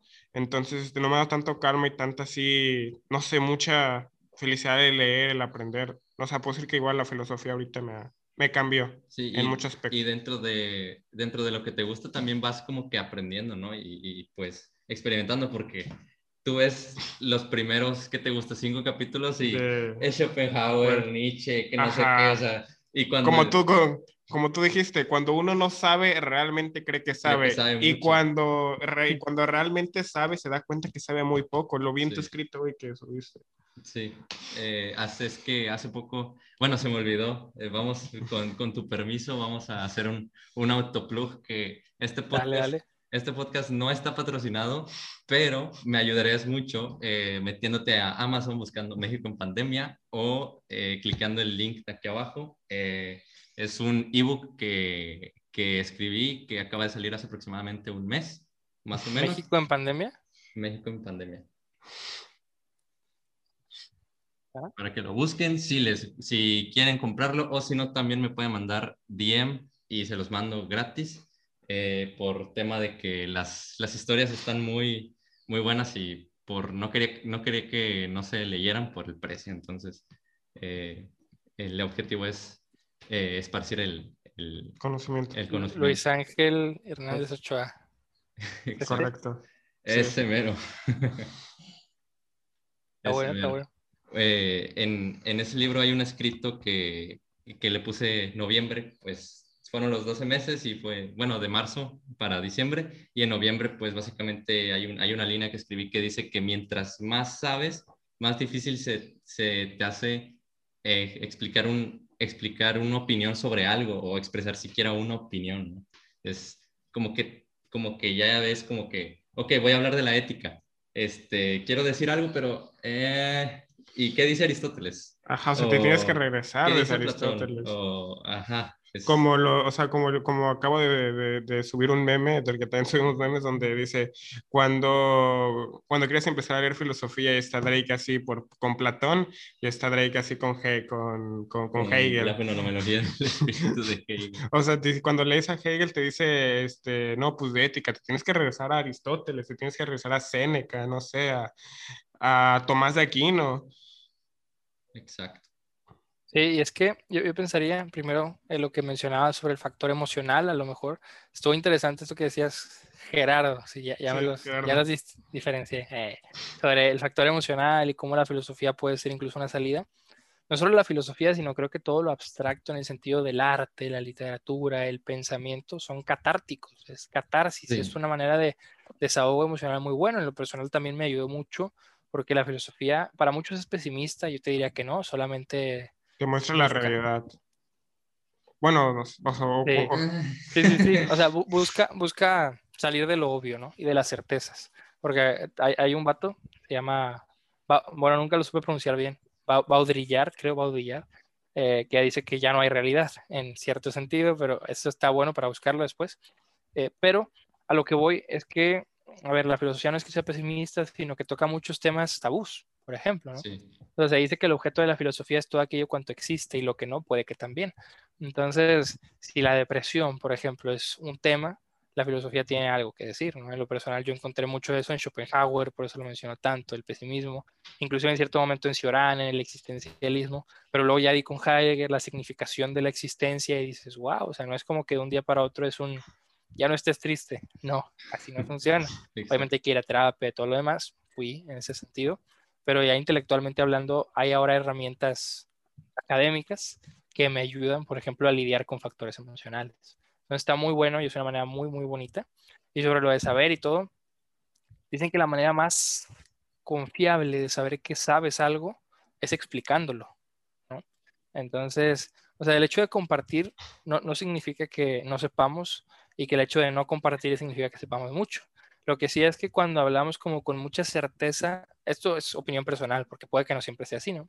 Cuando hablamos con una certeza que cierra el diálogo, me parece que eso denota que lo que estamos diciendo es lo único que sabemos, ¿no? Por ejemplo, si yo te digo, la felicidad es estar satisfecho contigo mismo. Así, esa frase tal cual, con las palabras que elegí, es estar satisfecho contigo. Es muy probable que si yo pudiese justificar eso, es la única postura que conocería porque después de conocer tantas posturas uno puede decir, bueno, para mí la felicidad es esto. Ya cuando dices el para mí estás hablando de que hay una subjetividad o cuando dices después de lo que he podido ver, de comparar a tal y tal y tal, es esto. No sé si le suene Darío Transriver. No, sinceramente no. Eh, está muy raro el apellido, ¿no? Eh, pero lo pueden buscar ahí en Instagram, en YouTube, sobre todo Darío SZ y les va a aparecer el apellido. Es, es argentino, es divulgador es filósofo para muchos. Tiene un libro que siempre recomiendo para iniciar, que es Filosofía en 11 frases. Y él lo que va a decir, bueno, él, hace videos o hacía videos, como más bien ni siquiera en videos, eran episodios de televisión. Tenía un programa en la televisión argentina que se llamaba Mentira la Verdad. en ese programa explicaba muchos conceptos y alguna vez me pasaron uno muy bueno que habla precisamente sobre la felicidad. Y empieza, y obviamente es un programa pensado para que tenga público, ¿no? Entonces tiene actores medio reconocidos y todo, pero empiezan en un restaurante, ¿no? Y hay una chava que dice, no, es que, ¿sabes qué? Yo acabo de venir de una marcha donde ayudamos para recolectar dinero para los niños pobres, no sé qué. Y luego otro dice, no, es que yo me compré un carro nuevo. Y, otro dice, no, es que, no sé, yo hoy vi a mi familia. Y luego salen y se topan a un vagabundo. Y Darío Transriver durante este episodio y estas conversaciones va pensando, felicidad, ¿qué es la felicidad? Y llega la que, la que dice, yo estuve ayudando, no sé qué dice. El cristianismo va a decir que la felicidad está en darte por el otro, no sé, y te empieza a divulgar diferentes ideas. Luego el que dice, es que yo me compré un carro, va a decir, eh, los hedonistas van a pensar en el placer y si comprar un carro le produce el placer, es muy probable que solamente busque placeres mediante cosas temporales y que distingue los placeres, como los distinguía, por ejemplo, Epicuro, no sé. Y luego va a llegar con el vagabundo y va a decir, Diógenes, el perro, el cínico, para él la felicidad estaba fuera de la sociedad porque la sociedad corrompe y hay que regresar a la animalidad. Entonces, yo me imagino preguntándole a Darius Stanriver qué es la felicidad y contestándote eso. Esta postura es esto, esta, esta, esta, esto, es esto. Para mí es esto. Pero al final, no diría que todas las propuestas son igual de válidas. Yo creo que toda propuesta fundamentada es válida y es digna de ser escuchada, pero eh, como les, decía, o sea, hablamos de objetividad, subjetividad, hay quien te va a decir, cada quien tiene su verdad, ¿no? Lo que significa que todo es verdad, que al mismo tiempo significa que nada es verdad, porque cuando todo es algo, nada lo es. Si digo, no, hombre, todos somos bien felices, es muy probable que nadie lo sea. ¿Por qué? Porque ¿qué es la felicidad en ese sentido? Y si todos somos felices, dejamos de ser felices, porque ya hay una tristeza que nos haga sentir felices, ¿no? y fue lo que... El contraste que decías al principio, creo, no sé si vas a mencionar esto, pero por ejemplo, si todos tuviéramos la misma cantidad de dinero, nadie sería rico. Nadie sería rico. Porque no hay un pobre. O volvemos al, al, al, tema de las noticias. Si hay noticias 24 horas, nada es noticia. Exacto. O sea, todo está pasando y como siempre hay noticias, para mí nunca hay noticias porque no las veo porque siempre hay, ¿no? Entonces, eso va mucho en, en esa línea. Y, y, nada, o sea, entre más sabemos, creo que sabemos que hay más responsabilidad en el sentido de compartir ese conocimiento en el sentido de nosotros, pues ver qué hacemos. Si amamos el conocimiento, como es la filosofía, eh, dice Sigmund Bauman que una característica del amor es que es creador, quiere crear. Por eso los filósofos crean posturas nuevas o las descubren, si lo quieres ver de esta forma, pero proponen nuevas posturas. ¿Por qué? Porque aman lo que hacen, lo que piensan. Porque un, un arquitecto puede diseñar nuevos planos porque ama hacerlo porque un físico pudo pensar en el bosón de Higgs porque amaba lo que estaba haciendo. Entonces el amor como elemento diferenciador es clave. Es clave. Porque Chomsky sigue haciendo libros a sus mil años, pues, porque ama lo que hace. Y dos, bueno, una cosa interesante que fue, bueno, dos. La primera que, que en, lo que decías, eh, se le Mateus tuvo una, una plática, ¿no? De, con la barra mexicana de abogados. Este, y, y una, una un este, tiempo para preguntar y una pregunta fue si todas, las si todas las opiniones debían ser respetadas. Y él dijo, todas las opiniones deben ser respetadas por igual, pero no todas son válidas y mucho menos, o bueno, no todas son válidas y no todas son verdad. Exactamente, es, es lo que se dice, no, no, por, no podemos decir, ah, es que tu verdad es esta y la mía es esta. Volvemos a, lo mismo de, este, si no hay verdades objetivas, todo es objetivo, ¿no? Volvemos a, lo mismo. Si todo es verdad, nada lo es. Entonces, en ese sentido, la opinión es un tema que me gusta mucho porque creo que de ordinario se nos invita siempre a opinar, a tener una opinión de algo y si no la tienes, eres un tibio que te vale la sociedad. Pero ¿cómo voy a opinar, por ejemplo, de políticas públicas si nunca he estudiado lo que significa política ni lo que significa algo público en política, ¿no? Entonces, pues porque voy a tener una opinión y ahí está el tema. Si no puedo tener una opinión, ¿por qué voy a votar? Y ni siquiera sé qué significa lo que estoy haciendo, ¿no? O sea, si no tengo una opinión, por ejemplo, de lo que significa amar, porque no he metido a estudiar qué elementos hay en el amor y ni siquiera he experimentado el amor, tengo derecho a hablar sobre el amor. Si no he amado a nadie, puedo decir que el amor es una babosada. ¿Sabes? O si simplemente ha amado una, o sea, la cuestión experiencial y todo esto sí está muy compleja. Hay un sociólogo que se llama Pierre Bourdieu, que él va a decir que la opinión pública no existe, desde una perspectiva mediática, ¿no? Sabemos que los periódicos de repente ponen, no sé, en la primera plana dice, opinión pública valora a AMLO como buen presidente en un 70%, ¿no? Va a decir que la opinión pública nunca ha existido ni existirá, sino que es un elemento de perpetuación del poder. Porque si digo que muchos lo dicen, significa que es válido, entonces ya todos los demás cállense. ¿no? Entonces, toda opinión es válida como opinión, sí, pero en, en, griego se distingue, ¿no? La doxa y la episteme. La doxa es una opinión infundamentada. Yo te digo, oye, o puede tener fundamento, pero eso no la hace más válida. Por ejemplo, yo le digo a Gustavo, Gustavo, a Gerardo, te digo, oye, me gusta tu gorra, ¿no? Me gusta tu gorra. Qué padre, ¿no? Es una opinión, un juicio. Ajá. Pero, por ejemplo, o más, más claro todavía, yo te digo, ¿sabes qué? Tu gorra está fea. Es un juicio. Tu gorra está fea. Aristóteles lo va a distinguir con el sujeto, verbo y predicado. ¿Qué es un juicio? Afirmar o negar algo. Digo, tu gorra está fea. ¿Por qué? No me gusta. Bueno, es una doxa, es una opinión infundamentada. Pero si te digo, tu gorra es color verde, porque mi experiencia me dice que es verde y porque lo que he aprendido que es el verde se adecua entre el concepto y la cosa, el verde como tal, estoy dando una episteme, un argumento. Entonces, toda opinión se puede respetar si se sabe opinión. Si yo digo, ¿sabes qué? El COVID no existe, como dicen algunos, ¿no? Se respeta como opinión, pero no lo voy a tomar en cuenta. Porque es una opinión sin fundamento y que rechaza todos los fundamentos que epistemológicamente, que la episteme nos ha dado. Así que si tú no quieres creerlo, ok, nada más no me salgas y expongas tu falsa creencia con lo que ya se demostró que hay. Y si lo haces, te va a tener que encerrar en la cárcel, ¿no? Cosas así. Te va a multar por salir sin cubrebocas o te van a levantar, o como se supone que así se hizo, ¿no? En su tiempo. ¿Por qué? Porque hay algo, si tu opinión no lo atañe, no lo toma, bienvenido, pero no se va a hacer caso, porque es falso.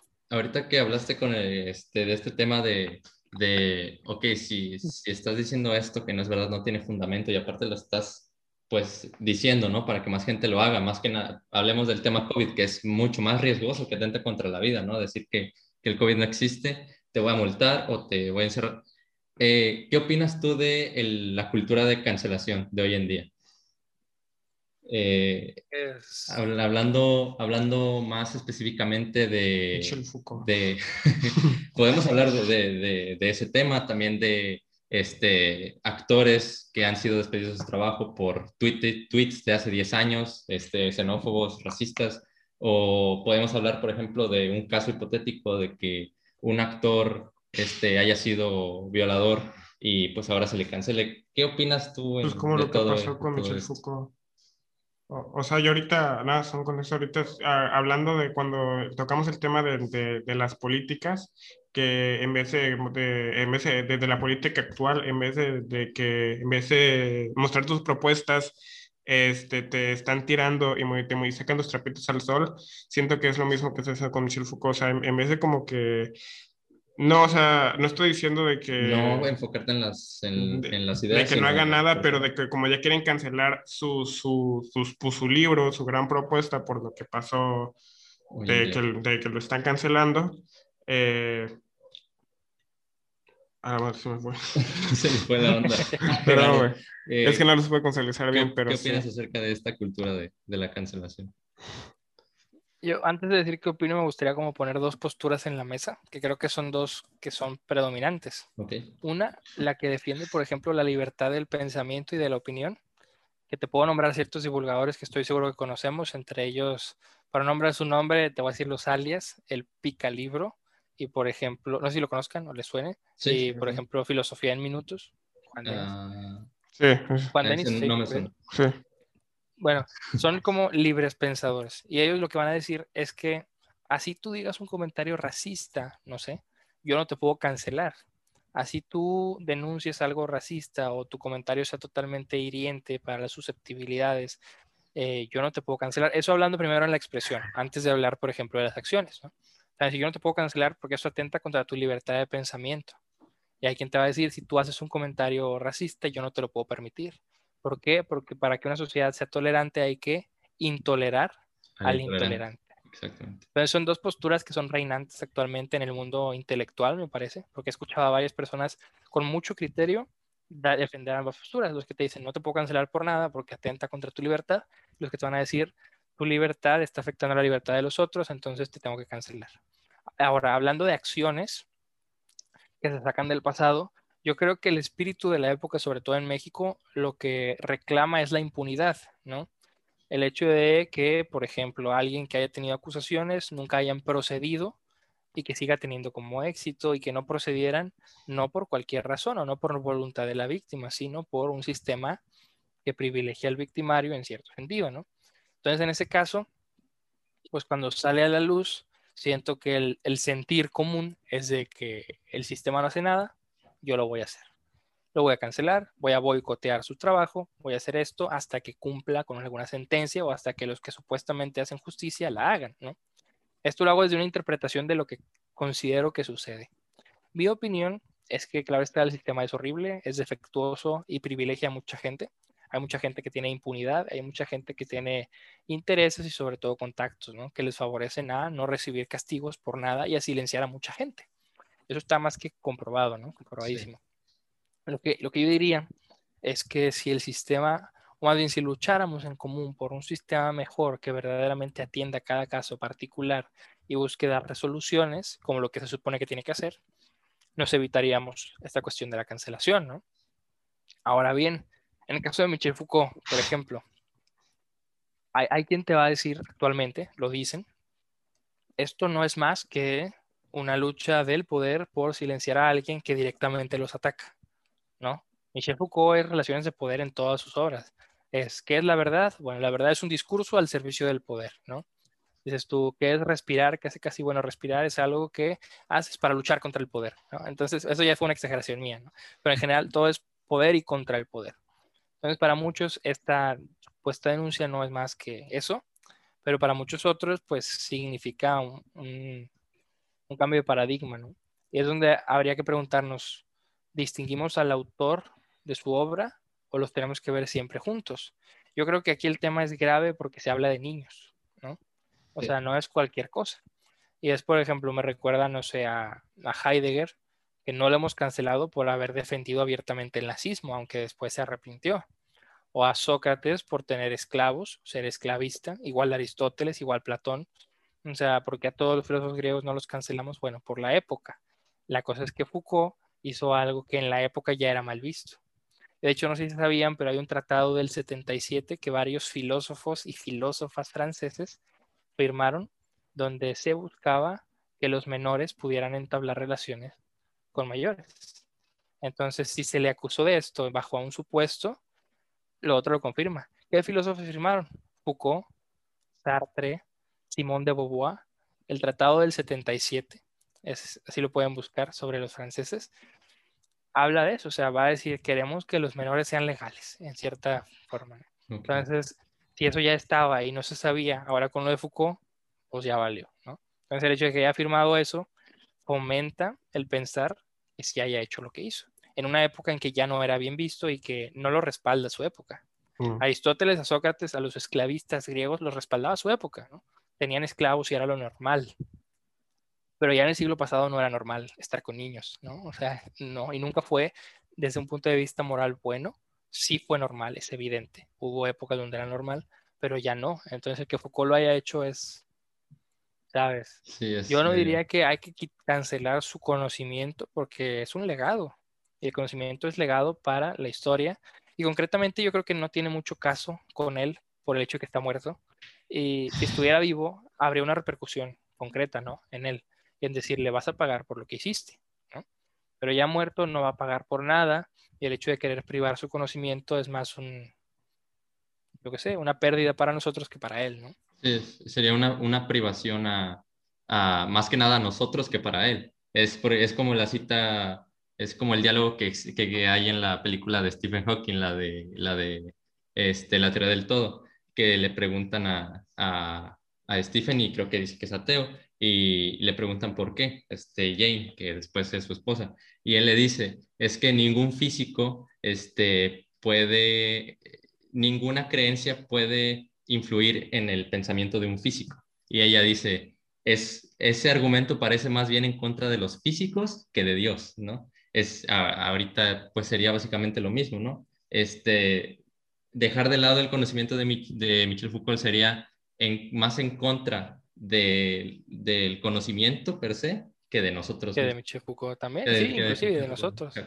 Sí, es que, o sea, tiene un conocimiento muy bueno. Obviamente no vamos a decir que es la verdad absoluta, porque eso ya no, ya no se usa en la filosofía postmoderna. se va a hablar de verdades, ya no de verdad absoluta. Ya no va a haber monopolio de la verdad. Pero es un conocimiento muy valioso que ignorarlo, creo yo, sería una falta de respeto a la intelectualidad o al conocimiento mismo, porque a menos que alguien quiera volver a escribir literalmente lo mismo bajo otro nombre, pues adelante, ¿no? Reescribe los libros y bájale los derechos de autor, pero pues ahí quedó, ¿no?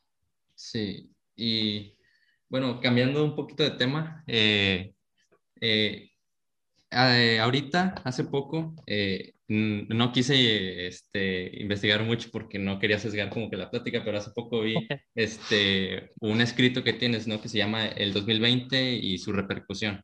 Este, y me, me llamó mucho la atención que, que, en ese post tienes una, una pregunta, que es cómo actuar en una sociedad a la que pareciera les soy indiferente, ¿no? Eh, y te digo esto porque otra vez en, eh, en el libro eh, ya está, se lee entre líneas en el, en el libro este, que el ser humano es egoísta que, y que las personas se sienten solas, ¿no? En, el de México en pandemia. Este, y te quería preguntar, este, que si tú crees que este, esta problemática este, exponencia lo que, lo que lleva años estando mal con nosotros como sociedad, o, ¿Cuál es? ¿Qué dirías tú? Sí, yo creo que la pandemia, y esto lo hemos mencionado mucho, solo vino a visibilizar lo que ya se sabía. O sea, ¿qué se sabía? Que estamos en un sistema de la fregada, que hay gente corrupta, que hay gente a la que nuestra salud no le interesa nada, que hay gente a la que le interesa nuestra salud, que no tiene las condiciones para seguirse interesando por nuestra salud, como es el sistema médico en México, ni siquiera se les vacuna, porque dice el presidente, hasta que nos toque a todos. Eso habla de partidos contrarios también. Exactamente, entonces la pandemia vino a, quitarle el velo de la obviedad a lo que supuestamente era obvio, pero que ignorábamos. Los ojos están empezando a ver lo que siempre supieron ignorar, que es todo el despapalle que tenemos en la sociedad. Y ahorita hay dos alternativas, creo yo bueno, más, ¿no? Pero dos las que se me vienen a la mente. O hacer algo o resignarnos. Y creo que el común denominador de las personas estamos, inclusive diría, más por el lado de la resignación. O del hacer algo desde una perspectiva individual. ¿no? Pero es lo que diría. Sí, es porque justo cuando terminé de leer es, es como, ok, estamos dentro de, de un sistema y pues nosotros somos un punto ínfimo. ¿Cómo, ¿Cómo se supone que este punto ínfimo va a causar un cambio sistemático grande si somos eso, ¿no? Lo único que se puede hacer es eh, empezar individualmente, pero eso no cambia nada. Y sí es, es resignación. Sí, pero sí, sí está muy cañón porque todo el sistema está hecho como para que no le pase nada, ¿sabes? O sea, imagínate que tú dijeras, yo sí puedo hacer algo. Porque si te fijas, casi nadie como se anima en cierta forma porque sabe que hay repercusiones. O sea, imagínate que yo mañana dejo de divulgar o de compartir filosofía y empiezo a incitar un movimiento social. No va a tardar ni dos semanas en que o ya no lo haga porque alguien me silenció o en que yo ya no pueda hacerlo porque ya no tengo cuerdas vocales o porque ya no estoy vivo. Sí. El sistema en el que vivimos, ¿no? Entonces, eso genera miedo, eso genera ganas de no hacer nada. Y, como tú dices, es un punto ínfimo dentro de una sociedad. Y aún si consiguiéramos, no sé, suficiente gente para iniciar un movimiento, es muy probable que se usen otros medios para silenciar. ¿Cuáles son otros medios? Sobre todo en la época actual, ridiculizar. ¿Cuántos movimientos sociales no tenemos ya haciendo algo y los ridiculizamos? Con memes o con cosas así, decimos, ya, que se vayan a su casa, ¿qué están haciendo ahí? Están haciendo algo que la mayoría no puede o no quiere. Y es como buscar un cambio. Y ese cambio obviamente no se genera de uno, pero en masa. Hay varios autores en filosofía política contemporáneos van a decir que el poder no está en los que ejercen el poder, sino que está de hecho en el pueblo, en los que somos sometidos generalmente. Pero como les decía, o sea, qué fácil sería que nos juntáramos, organizáramos, no votáramos, se cae el sistema, buscamos uno nuevo, que buscáramos alternativas y dejáramos de fomentar una cadena de consumo. Qué fácil sería porque el poder lo tenemos, pero no lo ejercemos. ¿Por qué? Porque se nos vendió un discurso en el que no estamos listos para ejercerlo y que tenemos que defender a los que están arriba, aun cuando son los que nos oprimen de manera consciente. El discurso nos dice apóyalos. ¿Por qué? Porque tú no puedes hacer lo que ellos hacen. Es, es lo que dijo también a tu línea otra vez volviendo a, a, la entrevista que tuvo con Roberto, que es ver a los partidos políticos y al, al, que nos gobierna como fútbol, como un equipo de fútbol al que yo lo apoyo, gane o pierda, o, o me, pues estamos hablando de política, aunque me deje sin comer, ¿no? O, o sin casa. Si es este, es, pero bueno, eh, no sé si tengas algo más que, agregar, que agregar algo que quieras comentar. Eh, Muchas gracias por la invitación, por el espacio. Estuvo muy buena la plática. La verdad, estuvo muy, muy interesante. Trae, traen buen, buen coto en ese sentido. Entonces está muy bueno el podcast y pues espero Gracias. que puedan seguir adelante, ser constantes, porque creo que la constancia en este ambiente es lo que hace pues mucha diferencia, ¿no? O sea, siempre que tú hagas algo que te gusta y te apasione, independientemente de que sea lo más random del mundo, siempre va a haber alguien que quiera compartir eso contigo si tú lo haces de manera honesta, transparente y constante, ¿no? O sea, sí, si sí. publicamos algo y no volvemos a publicar un episodio en tres meses, pues es probable que a nadie le interese mucho, ¿no? Pero aún así, si mi episodio es, no sé, no sé, si yo quisiera hacer un podcast sobre por qué Bob Esponja es la mejor serie del siglo XXI y cómo explica totalmente la parte positiva y negativa de la sociedad, yo lo podría hacer y si lo hago constantemente, con pasión, te aseguro que va a tener mínimo 10 personas que quieran escuchar eso, ¿no? Entonces, sean constantes porque tienen muy buen contenido. Entonces, Muchísimas gracias. Muchísimas gracias. Podemos, puedo atreverme a decir que dentro del, del transcurso de este podcast tuvimos varias influencias. Este, entre, entre ellas, tú, o sea, al principio tuvimos unas, después tuvimos otro, y en el transcurso, pues tú fuiste una de las influencias, sí, y pues gracias eh, por darnos la oportunidad sí, de. Significa mucho. Eh, estás, eh, no hablaste con Gerardo y Ángel, hablaste con dos fanboys, la verdad. este, pues nada, muchas gracias por la plática. te pueden seguir en, en tus redes sociales, ¿cómo? Sí, en, en Instagram, arroba filosogeorge, en Spotify como hazte una pregunta. En TikTok apenas estamos entrando a ese mundo de, de dopamina y esclavitud inconsciente, también como arroba filosogeorge, en YouTube en ese mundo de monetización y desigualdad social, como hazte una pregunta también. Ok, este... somos hipócritas conscientes. Sí. Amén. Pues nada, muchas gracias. Pásense por, por las redes sociales de, de Jorge Torres, Filoso George. Es un contenido muy bueno. Y toda la gente que escuchó vio este podcast, muchas gracias y nos vemos hasta la próxima. Bye.